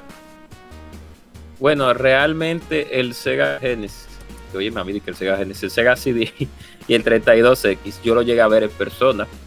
Claro que sí, principalmente en la pulga de nuestro país, nuestra querida pulga. Lo máximo. para, para los que nos, claro, para los que nos escuchan de manera internacional, la pulga es un lugar de ventas. Eh, los hermanos mexicanos creo que lo llamarían, exacto, tianguis. Tianguis, sí, tianguis en México. En España le llaman que estaba eh, le llaman de otra forma, no le llaman pulga, pero le llaman de otra forma. Bueno, en fin. Mercadito. Eh, ahí, sí, un mercado. Bueno, bazar, sí, un bazar, puede ser que le llamen bazar. No me recuerdo, ellos me dijeron, me recuerdo de una vez estaba hablando con unos compañeros de España, me dijeron el nombre, pero se me olvidó, disculpen. Pueden escribir. Sí, sí. Bien. Entonces ahí, ahí fue donde yo pude observar el Sega CD. Ahí, ahí directamente y ver la cantidad, entre comillas, de títulos que tenía la consola. Y digo entre comillas porque siempre la pulga tú veías de Sega Genesis dos o tres juegos nada más. Sí. Pero nunca había Sonic CD. Nunca había Sonic CD porque ustedes saben muy bien que Sonic CD no lo iban a tener en venta. O Lunar. Porque el juego es, sí, o Lunar, no lo iban a tener en ventas porque eran juegos top of the line, por así decirlo, eran juegos top. Y del 32X también lo llegué a observar en la pulga. Eh, y, algunos que otros títulos eh, que habían en, no en desarrollo, sino en venta. Ahora bien, ya en lo que tiene que ver con jugabilidad. Tú vas a hablar, seguir hablando del, o sea, no es por querer acortarte, sino para saber. ¿Vas a hablar de 32X o del Sega CD? De ambos, vamos, rápidamente. vamos a hablar de 32X primero. Ah, ok. De, 32X primero. Sí, déjame darle, espérate, darle información. Eh, ya estaba planeado el lanzamiento de Saturn en el 95. Sega comenzó a desarrollar un puente que una Genesis con Saturn. Y fue como una entrada menos cara, según ellos, hacia los 30, la era de los 32 bits. En el Consumer Electronic Show de enero del 94, de, Consumer Electronic Show de invierno, Sega presentó con el jefe del Departamento de Investigación y Desarrollo, Joe Miller, eh, que tomaron llamada de Nakayama. Con Nakayama mostró la importancia de una, una respuesta rápida al Atari Jaguar eh, o sea, habló mucho de eso. Ya vino el concepto de Sega Enterprises, el proyecto Jupiter, un nuevo, una nueva consola aparte. inicialmente se planeó como una nueva versión de Genesis, con una paleta de colores mejorada y un costo menor que el Saturn, con capacidades limitadas 3D, gracias a la integración de ideas del desarrollo de Sega, Virtual Processor Chip, que se usó para Virtual Racing y demás. Eh, Miller sugirió una estrategia alternativa. Eh, sobre la consola, significaciones previas de diseño y, tampoco tiempo, 6 a 9 meses. Entonces ellos diseñaron el 32X, un periférico para la existencia del Genesis, extendiendo su poder con dos eh, Super H, procesadores Super H de 32 bits. Eh, así se desarrolló en 93 entre Sega y Hitachi. Fueron los que hicieron también, creo que lo, de, los del Sega, no, los del Dreamcast, creo también. Bueno, el punto es que al final ellos presentaron un diseño básico de 32X. Invitaron a, a, Sega of America a asistir en el desarrollo de este nuevo, este nuevo accesorio. Era una consola más poderosa de lo que era se propuso originalmente. No fue compatible con juegos de Saturn. Eh, no se había anunciado el lanzamiento de Saturn para noviembre de 94 en Japón. Pero fue conjunto con el lanzamiento de, del 32X en América, o sea, salieron en noviembre de 94 ambos, noviembre. Eh, estaban tratando de enfrentar el mercado del 32X en, América y el, 30, el Saturno en Japón, eso fue un riazo. Entonces ellos lo llamaron un aparato transicional, transitorio entre el Genesis y Saturn. Fue justificado por la declaración de que las plataformas no correrían los mismos juegos. Y decían como que, no pudiera comprar un Saturn, comprara el 32X. Eh, hubo demanda entre los distribuidores, no pudo cumplir con las la demandas. Hubo más de un millón de órdenes que no se llevaron a cabo, el 32X. Solo pudieron distribuir 600.000 unidades para el noviembre del 95. Eh, el precio de lanzamiento era muy similar al del Genesis. Era menos de la mitad del precio de lanzamiento del Saturn. Aunque eh, no era tan caro, fue muy difícil convencer a licenciatarios a crear juegos para el nuevo sistema. Después de tanto lanzamiento y demás, que se no saldría, que no sería compatible con juegos 32X, pues llegó en mayo 11 de 95, cuatro meses antes de lo esperado. Era 2 de septiembre de 95 la fecha original que se lanzaría. Entonces los desarrolladores decidieron mejor salir del 32X, no hacerle caso y y hacerle poner más atención en, el Sega Saturn. 96 eh, ellos concedieron que, o sea, la gente de Sega, que prometieron demasiado, 32X, detuvieron la producción y se enfocaron en el Saturn. Cayeron los precios de 90 dólares a 19.95 en las tiendas. Y bueno, ya ahora sí, gente cobra, dele para allá. Ok, entonces, eh, gracias por, sí, realmente es lamentable que la ese, ese, add que iba a ser una consola aparte, se iba a llamar Sega Pluto. Digo, Sega Pluto, sí. Sí, no más creo. Júpiter, sí, sí, Sega. Sí, creo, pero había un Sega Pluto también. Iba, creo que ese fue el Nomad. Creo que fue el Nomad. Vamos a hablar de eso ahora. Sí, exactamente. Y realmente yo no, nunca, tu, nunca tuve la oportunidad de, de personal, lógicamente, visual sería la palabra, y, tal eh, palpativa, palpable, mejor dicho, fino, palpable, de jugar con, la, con el, con el A2. Eso fue gracias a, lógicamente, otros tipos de sistemas de, jugabilidad mediante la computadora, que todos sabemos el nombre. El DeLorean. Y Sí, el DeLorean. Y ahí fue donde yo pude, pues, observar unos cuantos juegos que tenía la consola. ¿Como cuáles? Como la Knuckles, la Chaotix, la Knuckle Chaotix, que iba a salir un juego parecido a ese en Genesis que se iba, a llamar Sonic Chaos, que es prácticamente eh, un juego de puzzle entre lo que eh, entrelazados, dos personajes entrelazados por una por un anillo que tú tienes que ir en los diferentes eh, stages de regulares de la, de la línea de la línea eh, plataforma de la línea plataforma de Sonic eh, utilizando los recursos de cada uno. Ese fue el primero. Luego vi un juego que se llamaba de 32x que se llamaba Metal, che, Metal Chaos creo que si no más recuerdo que es prácticamente un juego con la tecnología, la, la Virtual Technology de, de Sega, como eh, tú lo dijiste hace un momentico, Amaury. Virtual, vir, vir, bueno, Virtual ese mismo tipo de tecnología. No, Virtual Ah, Racing, Virtual no, la Digital, tecnología que se utilizó para. Sí, esa misma tecnología se utilizó para ese juego, que era un juego de, de robots policiales. Y el último juego que pude en ese tiempo también topa- eh, to- tocar fue Sega- la Mortal Kombat de 32X. la Sega Virtual 2. Processor se llamó. Sí, exacto, Sega, Sega Virtual Processor de 32X. Hay otros títulos para tres, Sega 32X que fueron ports desde el Sega CD también.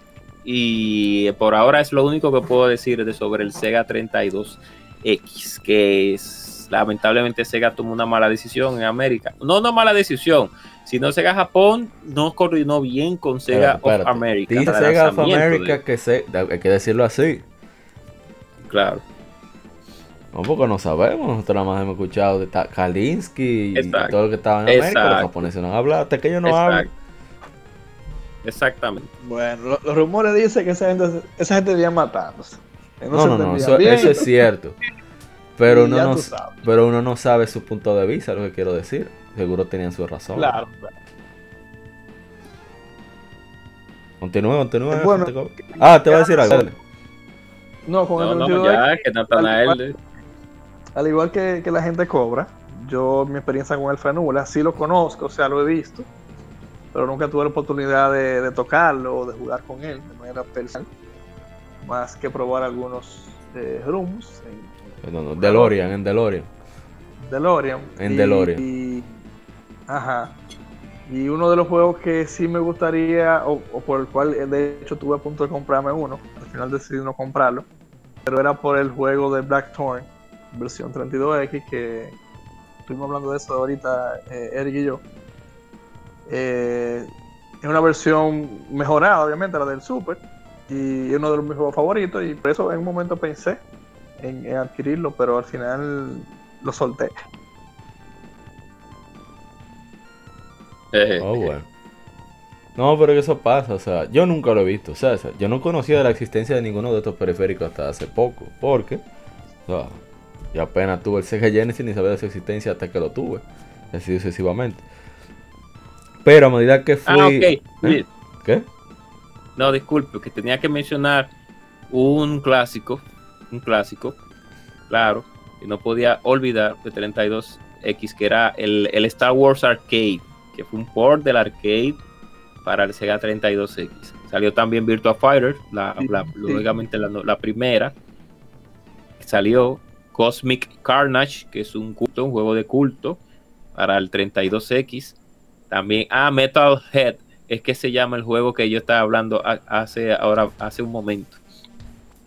También ya para terminar ya rapidito y discúlpame Amori por la interrupción. Salió eh, The Amazing Spider-Man la web la, la web on fire que mu- mucha gente conoce ese juego de Spider-Man. Es un juego no de culto, pero mucha gente no conoce que salió un juego de Spider-Man para el 32 que se llama Web of Fire y salió Primal Rage y la WrestleMania, la arcade game, que es un juego bastante bueno. Y un, uno que sí es, uno que sí de verdad, sí de verdad es, es ambiguo.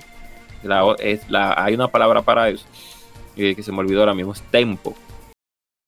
Que ese casi nadie lo conoce, ese juego de Tempo. Eh, puede seguir. Ok. ¿Qué era que hablaba? Ah, que hasta que yo no comprendía por qué, como que la gente digo, ah, sí, Sega, guau, guácala.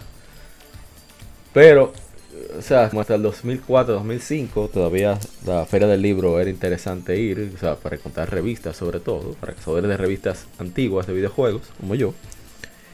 Y encontré, que todavía la conservo, una EGM de cuando iba a salir el Dreamcast, que era centrado precisamente en esta consola. Y veía las, las opiniones de los colegas gamers de, de la época allá decían, bueno, es que después de lo que hicieron con el Genesis y el, el Saturn, yo, oh, ¿cómo así? Y ahora con, con, bueno, ahora no.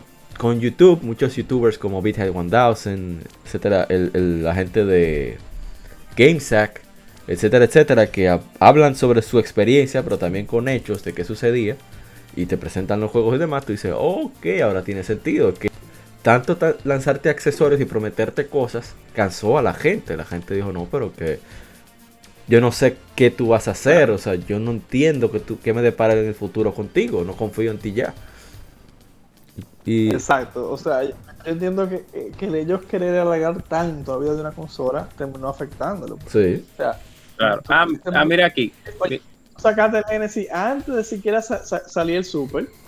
Y tú todavía quieres mantenerlo vivo cuando tú, cuando tú estás ya en la generación del CD. Sí, exacto. Exactamente. O sea, tú, quisiste extenderlo o exprimirlo tanto que al final la gente dijo, ¿por qué ser? O sea, hazme otra cosa. No, no, me, no, me, no me tires con la, de, con la de mito. Sí. Te voy a decir algo, como diríamos aquí vulgarmente. No, que vi aquí, busqué la información que solamente para el 32X fueron lanzados 40 títulos. Ya tú sabes. Algo bastante penoso al igual que con el Virtual Boy, que, creo que son 15 o 16. Por ahí, sí. Ah, yo leí una revista Club Nintendo hace, bueno, fue hace como dos semanas o tres, sobre el lanzamiento, bueno, explicando el 64. Ah, Todavía no había 22, salido. 22, 22 juegos. Y le preguntaban precisamente una de las cartas en, el Doctor Mario. Decía, preguntaba, ven acá, pero ustedes no han vuelto a hablar del Virtual Boy, ¿qué? ¿No van a salir más juegos? Esa fue una respuesta dolorosa de parte de ellos. Bueno, el punto es que vamos a hablar acerca de las variaciones de modelos. Eh, los modelos First Party de Sega, ellos en el 93 lanzaron una versión más ligera, conocida como Mega Drive 2 en Japón, Europa y, Australia. Eh, se vendía como Genesis sin el prefijo Sega en América. No tiene la salida de, audífonos. Eh, reemplaza la, el conector de audio y video, una versión más pequeña que tiene sonido, permite sonido estéreo. Y tiene un mainboard que requiere de menos energía para funcionar. Luego lanzaron una consola semi portátil. Eh, o sea, semi portátil en el sentido no como consola portátil, sino que es fácil de llevar. Una mezcla entre Genesis, Sega Genesis y Sega CD. Llamado Genesis CDX. En Europa se llamó el Multimega. Esta unidad eh, valía 400 dólares. O sea, era potente el precio. 100 más que la unidad individual y el Sega CD juntos, o sea... Y el Sega CD se redujo a 229, un medio año antes. Este traía Sonic CD, Sega Classics Arcade Collection y una versión de Sega CD de Echo the Dolphin. Eh, tiene una pequeña pantalla LCD que con unidad se utilizaba para discos de audio, se podía saber cuál pista estaba reproduciendo. Con este elemento y el peso más ligero, solamente 2 libras pesaba, mercadeó como un, CD player portátil que también jugaba juegos de Genesis y Sega CD. Está bien, no, está, mal. Parecía, un Discman, Sí. Lo tengo aquí. Ajá. Realmente es bien, es bien pequeño, realmente. Es, es como el Sega Genesis Bárbaro, 3. pero eso tú tienes que subirlo. Es un poquito más estrecho. Eh, y un poquito más tiene más de profundidad, pero es bien pequeñito. Lo voy a hacer una foto. Sí, sí, sí, sí, sí. No, pero tiene que subirlo en, en GameLab, TR. Que eso, eso está eh, genial. Yo creo que sí, que hay una foto. Ah, pues voy, a, voy, a, buscarla para, aunque sea, mandar un enlace en los grupos. Bueno, en. Eh, Chévere. Eh, Sega lanzó una versión portátil del Genesis, el, Genesis Nomad. Se basó en el Mega Jet, una unidad portátil eh, de Mega Drive que estaba en los vuelos, en los aviones en Japón. Eh, fue el único sucesor del Game Gear, por así decirlo. Utilizaba 6 baterías AA, tenía sus gráficos en una pantalla de 3.25 pulgadas eh, de LCD. Y era compatible con toda la biblioteca del Genesis, pero no, podría usar, no podía usarse, obviamente, por razones de dimensiones, con el 32X, el Sega CD o el Power Base Converter. Este es el Switch, damas y caballeros. Bueno, caballeros sobre todo. Este es el Nintendo Switch de hace casi 30 años. o sea, que hasta en eso. Hasta... No, no, no, no, no, no. No, pero esto es increíble. No, no, lo de Sega es otra cosa. Se adelantaban, pero por mucho. Pero bueno. Eh, el exclusivo al mercado japonés, el Tera Drive, era combinaba una computadora IBM compatible con, ¿verdad? compatible con, los juegos de Sega. Eh, también produjeron tres arcade boards basados en el Genesis, el Genesis, el Mega Drive, el System C2, el Megatech y el Mega Play, que tenían aproximadamente 80 juegos. Entonces, modelos licenciados, eh, JVC lanzó el Wonder Mega, eh, luego se lanzó como el XI en América. Eh, era una combinación de Genesis y Sega CD con una gran reproducción de audio. Costaba 500 dólares. Eh, eso no permitió que penetrara mucho del mercado. Luego salió el Pioneer Laser Active, que requería un accesorio llamado Mega LD Pack, desarrollado por Sega para ser compatible con juegos de Genesis y Sega CD. También era compatible para competir, competir con el 3DO era la meta de este sistema, así que eh, era muy caro.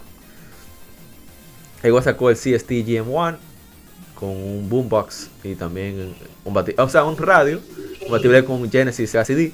Eh, muchas empresas agregaron ¿verdad? de Mega Drive, Sega Genesis a las computadoras, pareciéndose mucho al Tera Drive modelos MSX AX330, X990 por Kuwait y distribuidos en Kuwait y Yemen y el Amstrad Mega PC en Europa y Australia. Eh, Magic Entertainment lanzó el Genesis 3, una versión más barata, en el 98. Eh, hizo algo similar en Portugal con Echo Limes, distribuidor de Sega en el país. Obtuvo una licencia para vender el Mega Game 2. Era muy parecido al primer modelo, pero tenías el control de 6 botones, eh, para diferentes regiones, permitiendo. Ah, podía cambiar de región, así que no había, ni, no había que modificar. Y en 2009 Ad Games produjeron, produjeron una nueva versión de Firecore que podía producir cartuchos originales de Sega Genesis, así como juegos precargados, y una consola portátil precargada con 20 juegos de Genesis. En Radical Games lanzaron varias compilaciones de juegos de Genesis y Mega Drive en paquetes de plug and play que parecían controles de Sega Genesis. Eh, Tectoy sigue lanzándolo como había dicho. Eh, con 87 juegos incluidos de manera legal, incluyendo eh, juegos de Electronic Arts. Eh, a ver quién más. Ad Games, como he dicho, la, compañía china. Y el último fue en el 2018 el Mega Drive. El mini. Bueno, ya hablamos suficiente, fue mal, etcétera, etcétera. Ahora sí, vamos a anécdotas puras. no sé, ¿qué, qué, quieren mencionar? ¿Juegos favoritos? Oh, Dele, dele. Eh, ataque ahí, no hay límite, lo que usted, quiera. Eh, usted es, claro, usted eh, ahora mismo es el, el Almighty. Eso es el, pirómano que le gusta poner que top 5 para meter presión. No, hombre, no. Sí, no, no, no. no Ese abusador. pirómano no, pirómano. Que venga aquí, que hable un top 20, un top 10 ahí, tranquilo. No, oye al otro, ahora está poniendo top él también. Un saludo para, un saludo para, para Garibaldi. Un saludo. Roto. No, mira, definitivamente. Voy a, su casa un día con 10 mil pesos y me le voy a llevar todo. Yo lo he pensado también, oíste. Lo he pensado también. Continúa, continúa. Casi dado. Sí, casi dado, todo así. y preguntan los precios todavía. Claro, voy con 10 mil pesos, tú verás. Y, eso sirve. Es, una camioneta, es una. una, una eh. Continúa, continúa. ya tú sabes. No, mira, definitivamente de, el catálogo de, Sega Genesis, que es bastante rico, hay mucha variedad, pero Sonic 2 me marcó. O sea, Sonic 2 fue un juego increíble. La música, la velocidad eh, vertiginosa que tenía el juego, o sea, era emocionante realmente. Eh, Comic Zone fue un juego también un video muy interesante, diferente, muy bueno, me encantó. Un juego que queme, un juego que queme mucho poco, discúlpeme Natanael, una, rápidamente, una, una, intromisión. Pocos juegos de Super Nintendo son como ese. Oye, oye, ya, qué sucio. Así no. Sí, la forma, la forma como se desarrolló, pocos juegos. Es de Sega Technical Institute ese, es un juego completamente Sí. estadounidense. Continúa, continúa. Sí. Hay que dársela. hay que dársela. Eh, un juego que quemé mucho, así con los panitas, vecinitos, la Mortal Kombat 2 se jugó mucho, se jugó mucho en Genesis. Clásico. Sí, Que haya sido con el control de este, 6, por favor, porque, oye, La, sí. la Batman que el de 3 también un fallo. me gustó mucho. Yo, yo soy un fan de, de, de Batman al fin, Buena, buena. ya tú sabes. Y así adicional, juegos que puedo recomendar, que son de mis favoritos, la Street of Rage, eh, la parte Ey. 2, sobre todo, la Shinobi, eh, Ey. la parte 3, ambas son buenísimas. 1, 2 y 3, claro. Alex the Kid, excelente Un juego. clásico. Un clásico. Eh, Vector Man 1 y 2, excelente juego. O sea, Ey, le- todavía duro. yo Vector Man 2, todavía, todavía sigue sorprendiéndome como juego. O sea, los Sí. efectos en ese juego y el arte es increíble. A mí me. Ese juego fue una, una, por así decirlo, una respuesta a Donkey Kong en aspectos Sí, gráficos, sí, porque utilizan exacto. eh, tecnologías similares. Similares. Viejo, ACM, cuando hay- un ACM modificado, creo que utilizan en Vectorman, eh, no sé si. Sí, mira, en, en los mundos donde está lloviendo y hace relámpago, viejo, es increíble. Increíble cómo, Sí. cómo lograron un efecto ese para ese tiempo, tú sabes, se ve chulísimo. Claro. Eh, Rocket Knight Adventure también, obviamente. Que Ey. Un clásico. Ah, pero yo no voy a hablar aquí ya. Oh, No se puede dejar. No, continúe. No, me y está falta- ahorrando y- tiempo y y, saliva. falta, Continúe. y, y falta tal, falta algo que yo iba a decir, pero todavía, siga, que todavía yo no voy ni siquiera a dar el top, yo voy a hablar de otra cosa, Ay, pero ay, sí, Ay, ay, ay, ay, ay, ay, ay, ay. Eh, no, un jueguito que también que lo tengo, que lo, o sea, lo tuve en su tiempo y logré tenerlo de nuevo, fue- fue la Rolling, la Rolling Thunder. Thunder, Thunder, sí, Sí. Rolling Sí. Thunder, sí, bueno. Interesante, muy bueno. Eh, ya, vamos a dejarlo ahí para que ustedes también digan algo. Oh. Uh, de recomendar, tú también puedes recomendar la, la Moonwalker. A mí me gusta. El jueguito. Hombre, juego es bueno. Porque me gusta. Ese juego es bueno. sí. Y también la, la, la Blaster Master, parte 2. Eh, A quien le gustó la parte, a quien le gustó la parte Sólida. uno de Nintendo, que fue, eso, se podemos decir que ese fue el primer Grand Theft Auto. Se podría decir, sí. literal, Sí. tú te montabas en el vehículo y, y andaba a pie y te volvías a montar, a montar en el vehículo y La pre, la pre Grand Theft Auto, la pre no, Exacto. no, no, el, el- el- el- uno de los primeros conceptos, porque realmente el primer juego que salió con el concepto Grand Theft Auto fue en Sin- Nintendo 64. No, Antes, pero que sepan Eh, ustedes. no, no, yo- ya Grand Theft Auto había visto- salido. Grand Theft sí, Grand Theft Auto ya había salido en PC en el 95. GTA. sí, En un juego 180, sí. que es un, un pod- bueno, es una especie de podcast. Ellos lo hacen en Twitch y en YouTube. Ellos han puesto juegos viejísimos y han hablado de precursores, pues son Ah. personas que. ¿El precursor? O sea, Ah, no, pero. o sea, para Spectrum, eh, que te estoy hablando, ese está que Spectrum. ah, no, pero que pues esos no. tigres han vivido No, todas las generaciones de consolas. de lejos, sabemos. muy Sí, ellos se van Sí. hasta Y- y maquinitas. finalmente al que- ya- Continúa, continúa. finalmente, obviamente, como, como fan acérrimo de las tortugas, tengo que recomendar también la, la Hyperstone Haze, que viene siendo Ey. la versión de, de- Ey. de la tortuga Ninja 4, que obviamente es súper diferente y Genesis tenía que ser diferente, pero también es un buen juego. Es un excelente juego eh, que se disfruta. Así es.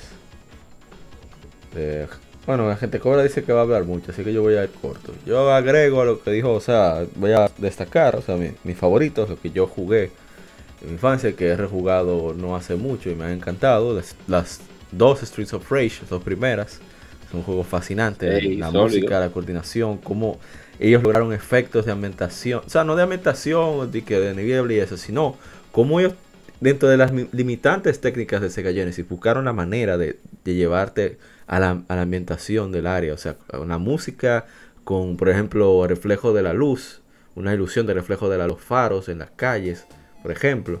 Eh, ese tipo de cosas. Es, y, y el gameplay, obviamente, sólido, de Streets of Rage. Eh, los Sonic 2, sobre todo el 2 y el 3. O sea, el 3 incluye a, a- a Sonic and Knuckles también. Y son juegos, Dios mío, largos, Sí. completos, eh, divertidos, a veces frustrantes en algunos casos, pero son súper, súper sólidos y divertidos que le sacan el provecho a la máquina. Igualmente, el, el- el- Yes. Eh, y, y, discúlpame, haciendo un paréntesis ahí con ese cartucho de, de Sonic and Knuckles. Eh, ustedes saben que ahí se usó, eh, no recuerdo cómo se, cómo se llamaba ese concepto, tú conectas un cartucho con otro. Ellos le eh, llamaron tecnología lock-on. Es que no, no, no hemos puesto tanto énfasis porque hicimos un especial de, de Sonic y ahí lo mencionamos mucho. Pero ah, sí, sí, o sea, pero es una, una barbaridad eso. Y... Incluso la Sonic lo conectaba con, con Lock-On de, de, la 3 y, y, también tú podías jugar con, con el senador, algo así. Sí, sí, sí, sí. Yo llegué a hacer eso muchísimo cuando yo era, yo era niño. jugaba con Knuckles en la Sonic 2. Uno llegaba a lugares que lógicamente Sonic no llegaba, no podía, ni Tails por asunto de vuelo. Exacto. Entonces ahí una vez más es que uno se da cuenta de que Sega estaba adelante adelante, señor. O sea, los tipos innovaban de verdad. Sí.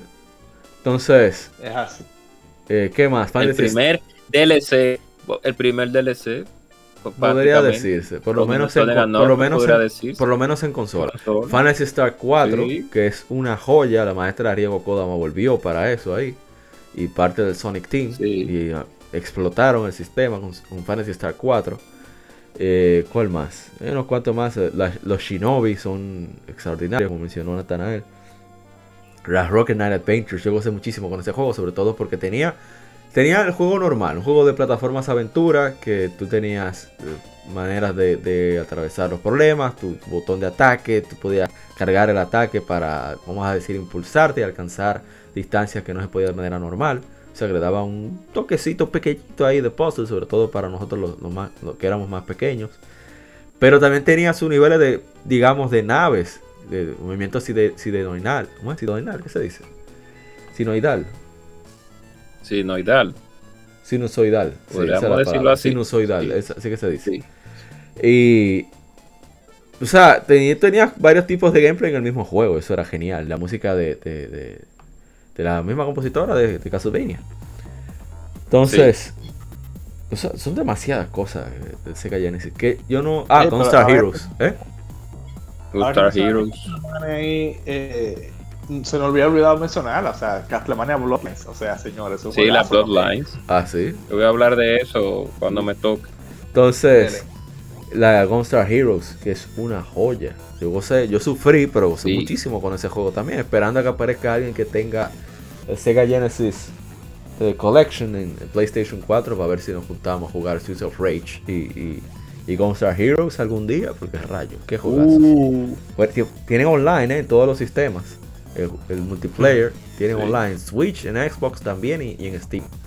Así que para que lo consideren. Incluye todos los juegos que he mencionado, la mayoría están ahí, incluyendo Alien Soldier de, Sega Genesis, que seguro va a mencionar el agente Cobra ahora. Y lo voy a dejar hasta ahí, porque no, recuerdo más, en verdad. para allá, yo tengo aquí, ah, tengo aquí un, disco de Play 3 eh, Sonic Ultimate Genesis Collection. Ey, ahí está hasta el Sonic 3, que no aparece por parte. Sí, sí, sí. Eh, exacto, sí, aquí hay un montón de juegos. Incluso yo también tengo uno que es de PSP. Bárbaro. como 60 juegos. Sí. Ya, ese estaba barato y no lo compré por rastrero. Yo me arrepiento. Muchísimos juegos buenos. Ahí sí. wow, esta página, página que se llama segaretro.org. Wow. Muy bueno. Aquí eh, tienen dividido todas las consolas con su foto por, por eh, país. Bueno, aquí sí es verdad que uno se da vida viendo las diferentes versiones. Pero de verdad, Sega Retro. Bueno, mi comentario es de lo que hablaba Nathanael hace un momento acerca de, de un juego que él habló. ¿Cuál fue? Ah, eh, wow, wow, wow, wow, se me olvidó. Bueno, en fin, lo que iba a hablar antes de comenzar a dar mi, top 10 es que, como dije al principio del podcast, ¿por qué es necesario que una consola como el Sega Genesis resurja? No una consola, sino la visión de Sega resurja en estos tiempos. ¿Por qué? Lo que pasa es que últimamente, y ya como nosotros como conocedores del mercado, de los negocios, del negocio, de este negocio, del mundo de los videojuegos, vemos que cada vez que se va a lanzar un juego, pues la única diferencia que existe entre una consola y otra puede ser o la resolución o un poco los, los los, los, los gráficos o uno que otro contenido descargable en estos tiempos. Pero antes, en, las, en la época del Super Nintendo y del Sega Genesis, igual en la época del Nintendo con el Master System, igual en la época con el PlayStation, Saturn y 64, los, los, a los juegos más, claro, especifico más la era de los 16 porque fue la que se vio más con más cambios, es que los juegos en una consola salían de una forma, el mismo, el mismo juego salía en Super Nintendo de una forma y en Sega Genesis salía de otra. Tenemos casos inmensos acerca de cómo un juego, vamos a suponer, en el ejemplo que dio Nathan, la Batman Return de Konami, de, de, Super Nintendo, es tan diferente a la Batman Return de Sega Genesis que la desarrolló Sega. La Animaniacs de Sega Genesis, la Animaniacs de Super Nintendo, la Tiny Toon de Sega Genesis, la Tiny Toon de Super Nintendo, la Blackthorn de también. La, o sea, era, era una diferencia bastante significativa porque no solamente se enfocaba en el en una que otro, uno que otro formato gráfico, sino que el gameplay cambiaba total, totalmente. Y eso es algo que lamentablemente dentro de mi punto de vista personal, cada vez que lanzan un juego multi ya, tú lo que tienes es que ver en estos tiempos que consola tiene los juegos que a ti más te gustan, lógicamente como siempre ha sido así, pero no ves esa como esa diferencia del por qué comprar una consola X. O sea, como antes, que antes los juegos de Super Nintendo se ve eh, a la mayoría los que eran multi, no los only for, porque los for lógicamente salen directamente para la consola, tanto para Sega como, como Nintendo. Era la diferencia que marcaban, que tú decías, oh, pero mira, ah, las Robocop versus Terminator, que tú decías, wow, pero mira, en Super Nintendo el juego tiene más colores, se juega de esta forma y de esta, pero cuando tú ibas a Sega, tú decías, wow, pero el juego te cambia drásticamente la jugabilidad. El juego, mira, tiene, tiene esto, tiene más sangre, tiene otro tipo de jugabilidad, tiene eh, eh, otro tipo de música, inclusive. Y esa es una diferencia que yo, dentro de lo personal, siento que falta en, este, en, este, en estos tiempos. Para que tú puedas decir, voy a comprar esta consola por esto. Ya los juegos multi, como vuelvo y digo, la única diferencia que pueden traer es si se ve un poco más bonito aquí o si es rescalable a tal resolución o la cantidad de FPS que uno va a poder consola a consola. Pero esa diferencia marcada como antes que tú, que tú, que tú podías pelear realmente por una consola a otra, solamente en la época de los 16 y también lo de 32, se veía.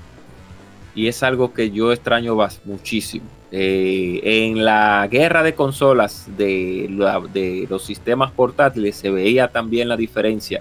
Los juegos de Nintendo 10 con los de PSP, aunque saliera el mismo juego, había una pequeña diferencia marcada también por pequeña, abusador. El mejor hardware. Sí, bueno, no, pues cuando digo pequeña, no me estoy refiriendo a gráfico en sí, porque lógicamente era abismal.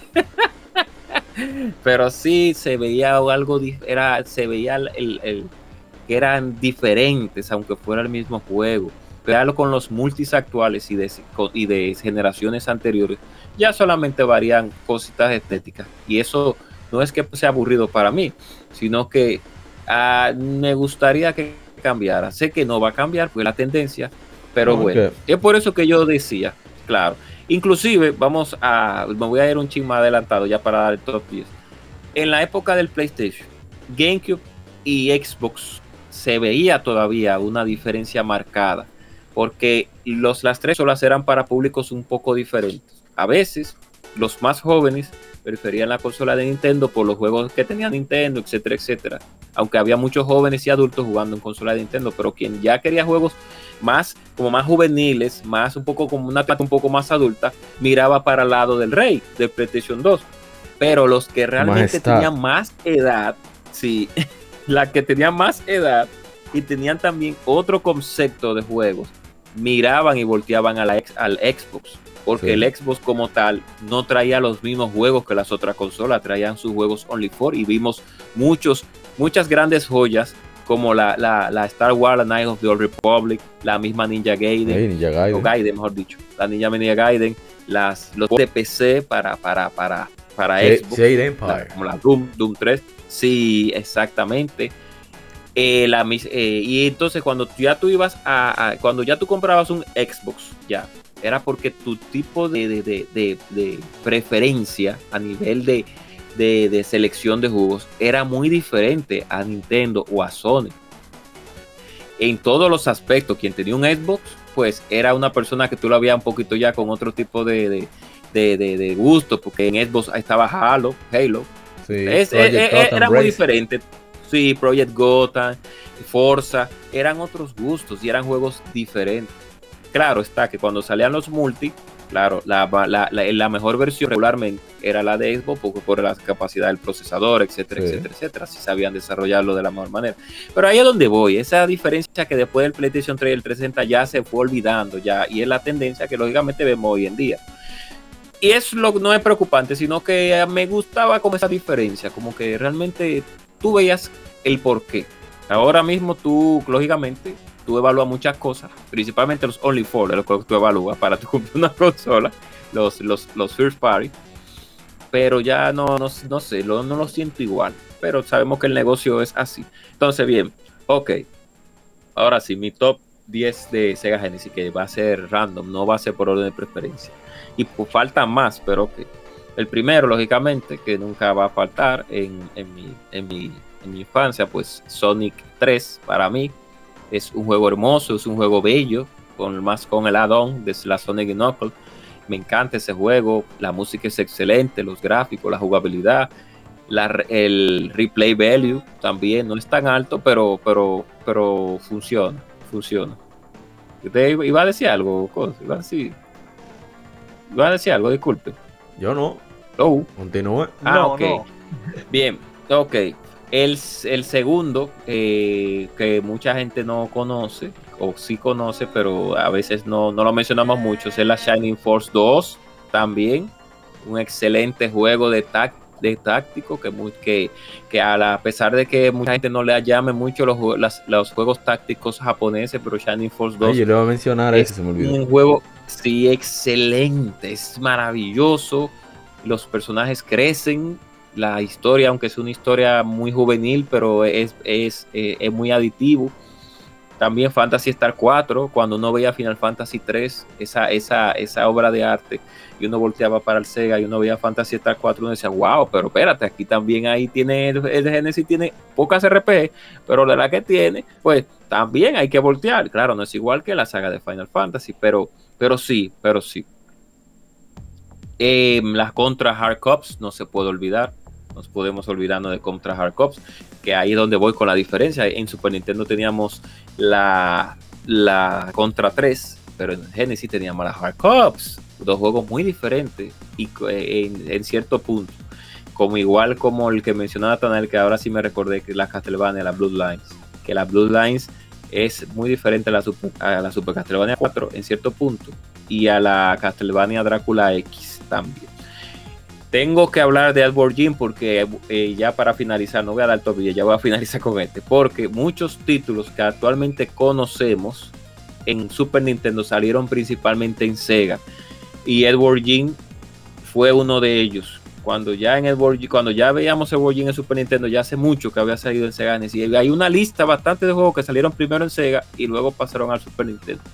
Alien Soldier tenemos que mencionarlo primeramente porque es un juego excelente y si quieren volver a recordarlo, váyanse a nuestro capítulo número 4, si no me equivoco, de modo 7 podcast, ahí con, con Ishidori y este servidor. La Hyper Gaze, la Hyper Stone Haze, de que habló Nathanael, bellísimo ese juego también. Dos para finalizar, Golden Axe, que no puede faltar, y Street of Rage, que son de los clásicos. Para los más puristas, Toei Yami Earth. Y para Esos, los más este- puristas. Ah, continúa, continúa, continúa. ¿Y cómo fue? No, No, para los más puristas, ya por último, Bayon Oasis. Para los Ah, pero eso es un juego. ahí. excelente, hermoso. Es- Debo decir que es- los tres, los Streets of Rage, Sonic 1 y 2, eh, los, hay tres Fantasy Star y un reguero de juegos más están ahí. Alien Soldier también está en el Sega Genesis eh, Sí. Classics para las consolas de, de octava generación, o sea, Nintendo Switch, PlayStation 4, Xbox One y obviamente en Steam. Así que es una chequeada. Hay muchos juegos, como 50 juegos que hay ahí, por un muy buen precio. Y yo parezco un vendedor de Sega, Dios mío. Pero bueno, Oh, no es importante. Que. No, pero en verdad, o sea, es una oferta que Nintendo nunca te la va a dar. Otra vez parezco promotor de Sega, qué vaina. Ah, En fin. sí. Ah, nos faltaron, disculpe, mamá, las Castle of Illusion, los juegos Ey. de, de Disney La para de Sega Genesis. PlayStation 3, te- ok. ellos te regalaban la, la de Sega Genesis. Pero es buenísima la de PlayStation 3. Estuvo, estuvo involucrada la, la directora del juego. En, la, en los remakes. Continúa, continúa. Sí. Eh, también, pues, eh, tenemos que, ya también tenemos que hablar de, de bueno, no, que no, yo no voy a hablar ya de True Lies, Kid Chameleon C, eh, de Cap Attack, que es un clásico también, que no sé si ustedes lo conocen, de Alan Stalker, del 92. Alan Stalker es un, el que no tenía, el que tenía su Genesis y no tenía la leyenda de Zelda, pues tenía Alan Stalker, que es un excelente juego. Tenemos que recordar la lista de juegos que tiró también eh, Treasure para el Sega Genesis, que fueron bastantes. Dynamite Heady fue uno de ellos. Bueno, ya tú hablaste a Mauri de Gunstar Heroes también. Sí. Esa, esa compañía Treasure apoyó a Sega de una manera increíble. Apoyo. So- so- hasta el juego de, de Ronald McDonald. Esa, esa, Ese fue, ese fue el examen, sí. Fue el examen. Hasta ese clavito Sí. ahí, a ver qué tal. Lo hizo bien. Ahora no, pero este tigre. Sí, Esta claro gente que sí. sabe de lo que está haciendo. Los tigres bregan. venían de Konami, venían de Konami. Tú sabes que se me olvidó mencionar también Strider, que es muy buen juego, muy buen juego también para el Sega Genesis. Sí, sí, una, un, un port, un port de la versión arcade. Un juego de la versión Port de la arcade, versión arcade. Exactamente. Mira, y con respecto a lo que mencionó eh, el agente Cobra, con el caso de Edward Jean, por ejemplo, eh, hay muchos casos de ese tipo de juegos que salieron primero para Genesis que son mejores en Genesis que en Super. Que lo Sí, portaron para claro. Super, pero por ejemplo está esa arma de Edward Jean, que son, son mejores las de Genesis. Y también los juegos tipo. Los de Disney. tipo. Ah, los eh, no, no se me olvida, no, no. Se, se me olvida ese concepto. Cuando tú pasas pantalla, por ejemplo, Flashpoint, eh, Flashback, perdón, Flashback es mejor en Genesis que en Super. Ok, Igual también en Another, Another World. Es mejor en Genesis Super. world, claro, Hay muchos casos, claro, y hay muchos tipos de juegos que son mejores en Genesis que en Super. O sea que también hay. claro que sí. Shooters sobre todo. Eh, Ujú. A ver, hay un especial de, de modo sitio podcast sobre los, los Aladdin, el de, de Super Nintendo, el Sega Genesis. Muy completo. Sí. Así que es una vueltica por allá. Y antes de cerrar, ya creo que hemos cubierto casi todo, la mayoría de las cosas por lo menos. De, el top de ventas, para más o menos una idea de qué era popular en- en- durante el, el periodo de vida del Genesis. Ah, espérese, amor, que se le olvidó, espérese. Diga, diga. Se le olvidó algo importantísimo. La. Ah, el juego se llama Shadow Room, disculpen. Shadow Room en Sega Genesis y en Super Nintendo muy diferente. La. la la, los juegos que tiró Falcon para el Genesis también, no se lo olvide. Ah, sí. ¿Cuánto? Bueno, yo no sé si fue Falcon o fue que lo portearon, no recuerdo. Pero sí, llegó a salir en East 3. Wanderers from East, que era un side-scroller. Y, Claro. y no recuerdo cuál más.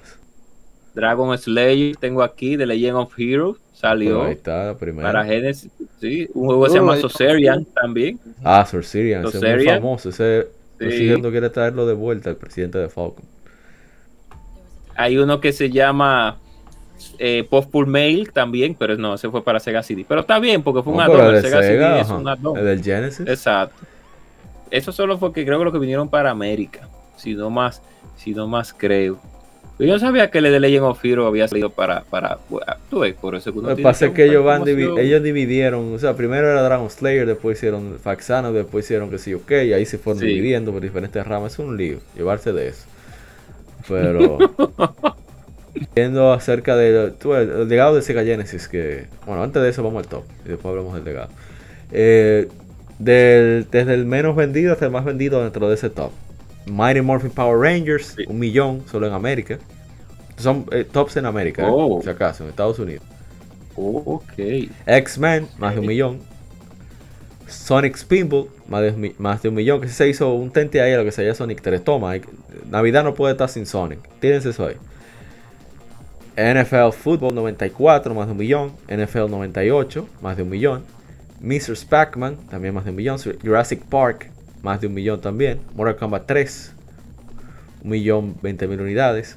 Altered Beast, por lo menos 1.4 millones de unidades, aunque vino con el Sega Genesis y el Mega. Street Fighter 2 Special Champion Edition, solamente 1.65 millones. Digo solamente porque comparado a las ventas en Super Nintendo, pues, ¿verdad? Hay que Claro. comparar. Eh, Mortal Kombat 2, por lo menos 1.78 millones en los Estados Unidos. NBA Oye. Jam, 1.93 Muy bien. millones. Y aquí venimos con el plato fuerte. Sonic 3 and Knuckles, 4 millones en total, o sea, a nivel Uh. mundial. En Estados, Oh. solamente en Estados Unidos, ¿eh? Sonic and Knuckles, 1.24 millones. Y Sonic 3, 1 millón 20 mil copias. Eh, Sonic the Hedgehog 2, s- más de 6 millones a nivel mundial. Solo en América vendió 5 millones. 5 millones solo en Wow. América. Y Sonic the Hedgehog, obviamente, 15 millones, pero venía con la consola. O sea, no, no es tan Claro. meritorio, merecedor de. Exacto. creo. Y a ver, ¿qué otro? Ah, lo del legado. Bueno, el Sega Genesis. Ah, no, no va a haber ningún legado. Sino que simplemente el Sega Genesis fue el primer eh, enfrentamiento de, de- de- que causó una verdadera guerra abierta entre consolas por el mercado, de diferentes ofertas y demás. Pero bueno, aparte de eso, vamos a, a cerrar y despedir. Eh, Natanael, que usted, Genesis, que usted quiere unas últimas palabras sobre este sistema y, sus redes y demás. Las redes suyas. Bueno, eh, bueno, como dije al principio, realmente una consola a la que le tengo mucho aprecio, mucho cariño. Fue la primera consola con la que tuve contacto en el mundo de los videojuegos a nivel casero. Eh, se le dio mucha caña, muchas horas de diversión, Sony lo máximo. ¿Qué te puedo decir? Realmente es una consola muy coleccionable también. Todavía, de hecho, al que le interesa coleccionar, puede coleccionarla porque en comparación con otras consolas, los cartuchos todavía se consiguen Dios más mío, económicos. cuánto veneno, cuánto Si veneno. comparas, por ejemplo, con, si tú comparas, por Oh. ejemplo, con el Super Nintendo, Ay, Dios mío. eh, Oh. ya es más económico tu coleccionar Genesis y más, más fácil, de cierto modo. Oh. Aparte de que también, eh, por ejemplo, es más fácil tú conseguir juegos completos de Genesis, exacto, con sus case y sus manuales, que lo de Super Nintendo. Ay, o sea, se me olvidó Super esto. Nintendo con caja de manual te cuesta un montón, mientras que el, el- el cartucho de Genesis, como los cases eran plásticos, son Ay, plásticos. sí, se nos olvidó hablar de eso. Bueno, que bueno que lo mencionaste, sí. Sí. Sí, se los conserva case mucho que son mejor. plásticos. Sí, se conservan mucho mejor los juegos, se conserva mejor el arte, los manuales y eso realmente ayuda mucho para el que le gusta coleccionar. Muy cierto. So, en fin, una colección, una consola muy coleccionable, eh, muy querida, tiene también un, un fanbase. eh, hay, hay muchos que realmente les gusta discutir por Sega, la defienden hasta la muerte. Sobre Eh, no es mi caso, porque reconozco, reconozco las cosas como son, pero sí le tengo mucho cariño Oh. y, y así es. sobre todo en, en- en los hermanos de Sudamérica. No sé qué carajo fue lo que pasó allá. Era otro, uni- era otro universo comparado con nosotros. Nosotros estábamos como en el medio. No sé. Sí. Sí. Nosotros aquí en eh, gente cobra. Ah, pero usted no dio sus redes, Natanael. Ah, sí, cierto. Nada, me pueden encontrar en Instagram, GamerLabDR. Ese es eh, mi, mi user. Ahí pueden ver eh, parte de, de mi colección, de mi trabajo, de mi hobby. Eh, pueden compartir, pueden solicitar cualquier cosa en la que se le se le pueda ayudar. Estamos a la orden siempre. Tiene. que nada, un abrazo, se le, se le quiere mucho y, y gracias por compartir con nosotros y estar aquí en el programa disfrutando y aprendiendo, Y su- porque todos aprendemos un poco. sí. Y, y- y su página, no va a dar su página profesional también. Eh, Digo, si quiere, si sí, quiere. yo- sí, sí, sí, sí. Yo soy diseñador. Mi página es natanaelfernandez.com. Por ahí estamos y ahí pueden ver mi portafolio. Y estamos también a su servicio y a sus órdenes siempre. Ahí está. Ahora sí. Y usted, agente cover, usted no tiene nada. Usted es un latrero igual que yo. Pero habla. Mentira. Ay, no. Yo tengo otros servicios, pero que son. No, no Ey, son, se son mal. Son Son- secretos. Son Sí, oscuros. sí. No, no son secretos, son servicios. Sí, servicios comunitarios. Pero Qué- bien, qué- no voy a. qué bonita- esa es qué mi vida bonita- per- o sea, ¿Qué bolita del mundo ¿eh? qué? Eh, no. No, no, no tanto así. No, no, por- eso se puso un Only- Él No, está ya llorando. desapareció, Él ya, está ya. llorando por OnlyFans. Él estaba triste esta mañana.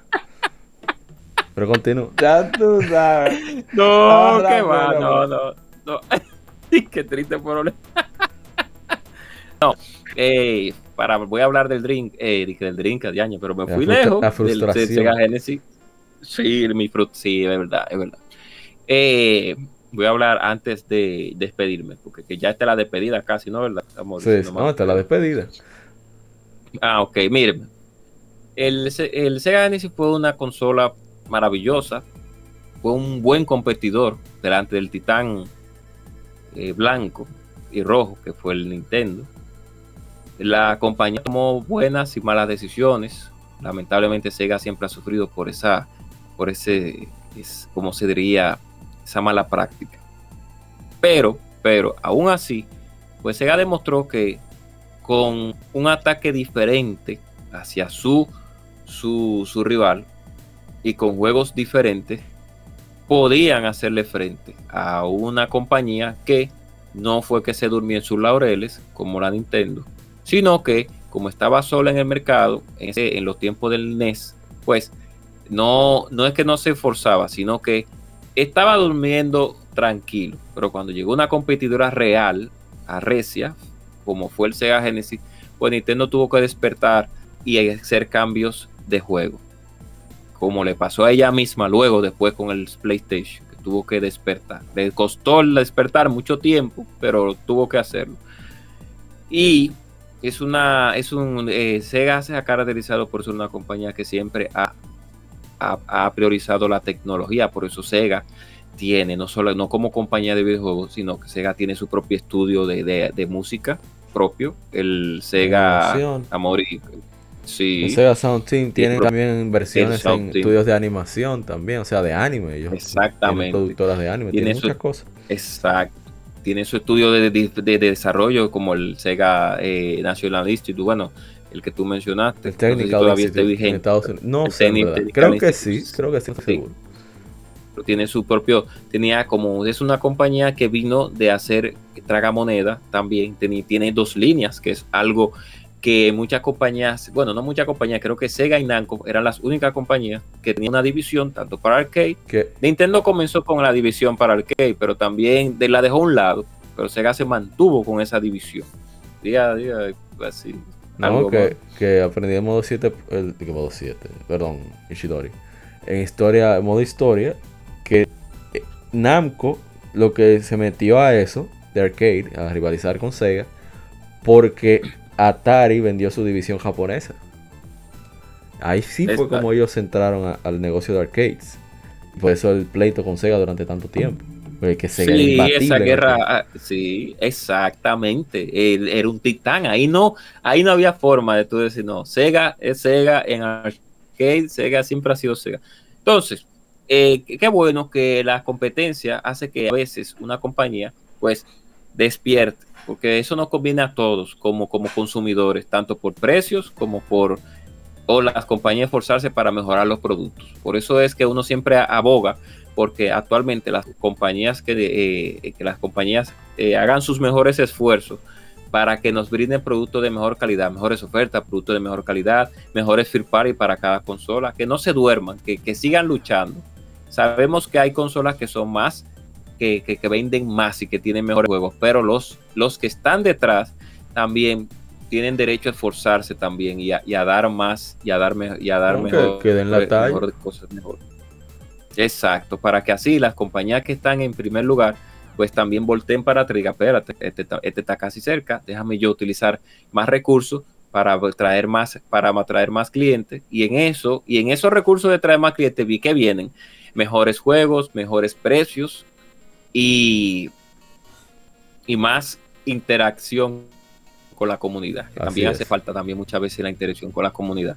Bueno, para despedirme ya, eh, recuerden visitar nuestra red social. Mauri va a hablar sobre eso cuando él se despida. Pero habla de modo 7. Y como si.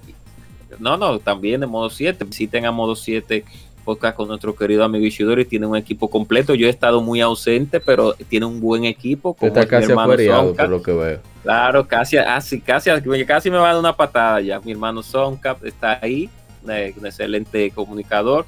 Está Rey BGM, una persona que tiene un conocimiento amplio de lo que tiene que ver con la música eh, en este negocio de los videojuegos. Algunas veces divariamos un poco con, sus gustos y mis gustos, pero eso es cosa de, de, de, de Está Edric, que es también una persona que tiene bastante experiencia en el, mercado. Está Mr. Trumpman, que es nuestro querido compañero mexicano, que también aporta bastante. Está Jen, nuestra, una querida también compañera, de que siempre está, no siempre está, pero cuando está, pues hace su acto de presencia. Y nuestros queridos invitados que siempre están ahí. Y recuerden que Modo 7 es su, su convicción es brindar ese, ese, esa sega, ese, ese espectro clásico de, videojuegos de antaño y brindarles informaciones y todo lo que tiene que ver concerniente al mundo, a la, a la comunidad retro de juegos de video. Así que no, diríjanse a nuestras redes sociales, estamos en Instagram, Spotify, y que Spotify ya, y ya estamos haciendo hasta disco. Instagram. Bueno, pero está ahí, está ahí el podcast. Modo 7 podcast modo 7 podcast. Ya, y mi comentario final ya. Que siempre me, me, retiro con un, con un, mensaje. Y ya no es tanto como mi mensaje anterior. Miren, eh, hagan el bien y no miren aquí. Recuerden, recuerden que, que la vida es corta y hagan el bien a quien usted, a quien usted puedan hacerle el bien. Y no miren a la persona, no intenten reclamar un favor con otro, a menos claro, dependiendo de la situación, tú sabes, porque hay favores que se deben de para cobrar, pero, pero lo principal es hacer el bien, haga el bien y déle cariño a las personas que más usted tiene a su lado, sea su madre, sea sus hermanos, sea, sea sus hijos. Eh, abogue, abogue por la, por la, por la, eh, por la fraternidad, por la fraternidad entre, entre Dependiendo cómo Sónica, gente cobra ya. Exacto. Sí, ya me voy, ya, ya lo último, amen a sus, a sus esposas, ahí sí voy a amen a sus esposas, respétenlas y cuiden a sus hijos también y influ, influyanle valores correctos, que en esta humanidad últimamente está yéndose por caminos que, que no son, y yo pienso que, que sí, que hay que evaluar. Entonces, llamen, llamen, si tienen mucho tiempo cuando llaman a su madre o su padre, llámenla o su hermano, mándenle un saludo, un WhatsApp, ¿cómo tú estás? ¿Cómo te sientes? Es que necesiten escucharlo.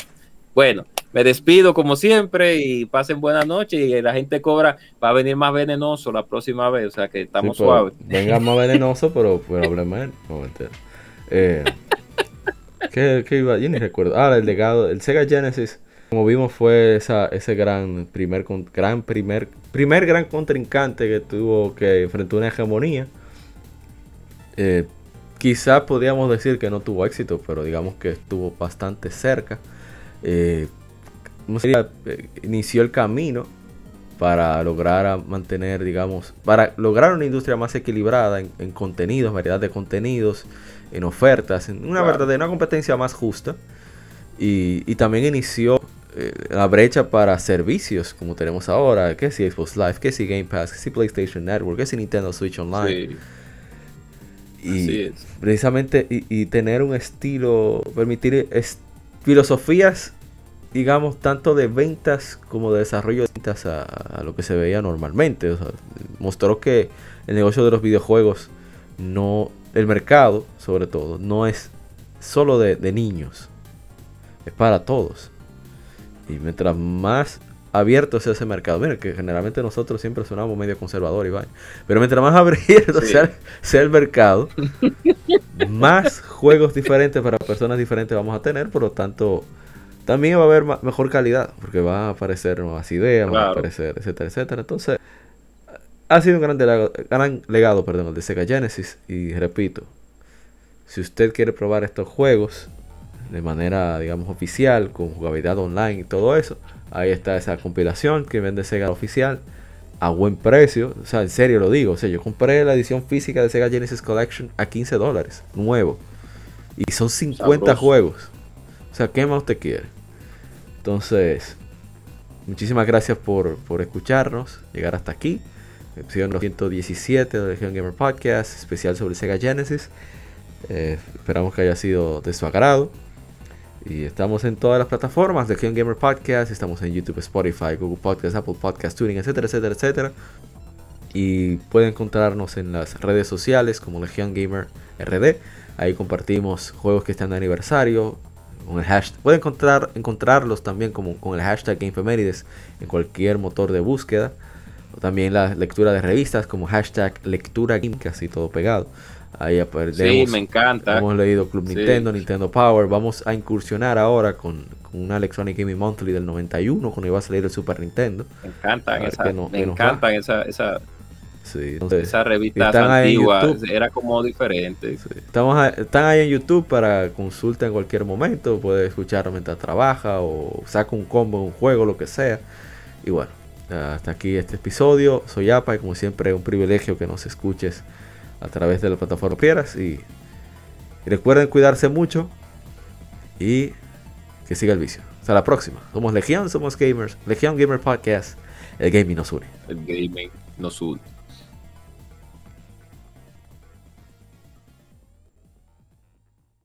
Somos Legión, somos gamers. Legión Gamer Podcast, el gaming nos une. Un podcast diferente para gamers únicos, noticias interesantes, historia del gaming y mucho más para mantenerte al tanto del actual como del pasado. Porque todos jugamos, el gaming nos une. Estamos disponibles en iBooks, TuneIn, Spotify, iTunes y demás plataformas de audio. Perfecto para escucharnos mientras subes niveles, buscas un objeto específico y practicas para dominar esta jugada devastadora. Recuerda seguirnos en Facebook, Twitter e Instagram como Legion Gamer para que compartas con nosotros y seas parte de la legión de gamers únicos. Gracias por escucharnos y te esperamos para el próximo episodio.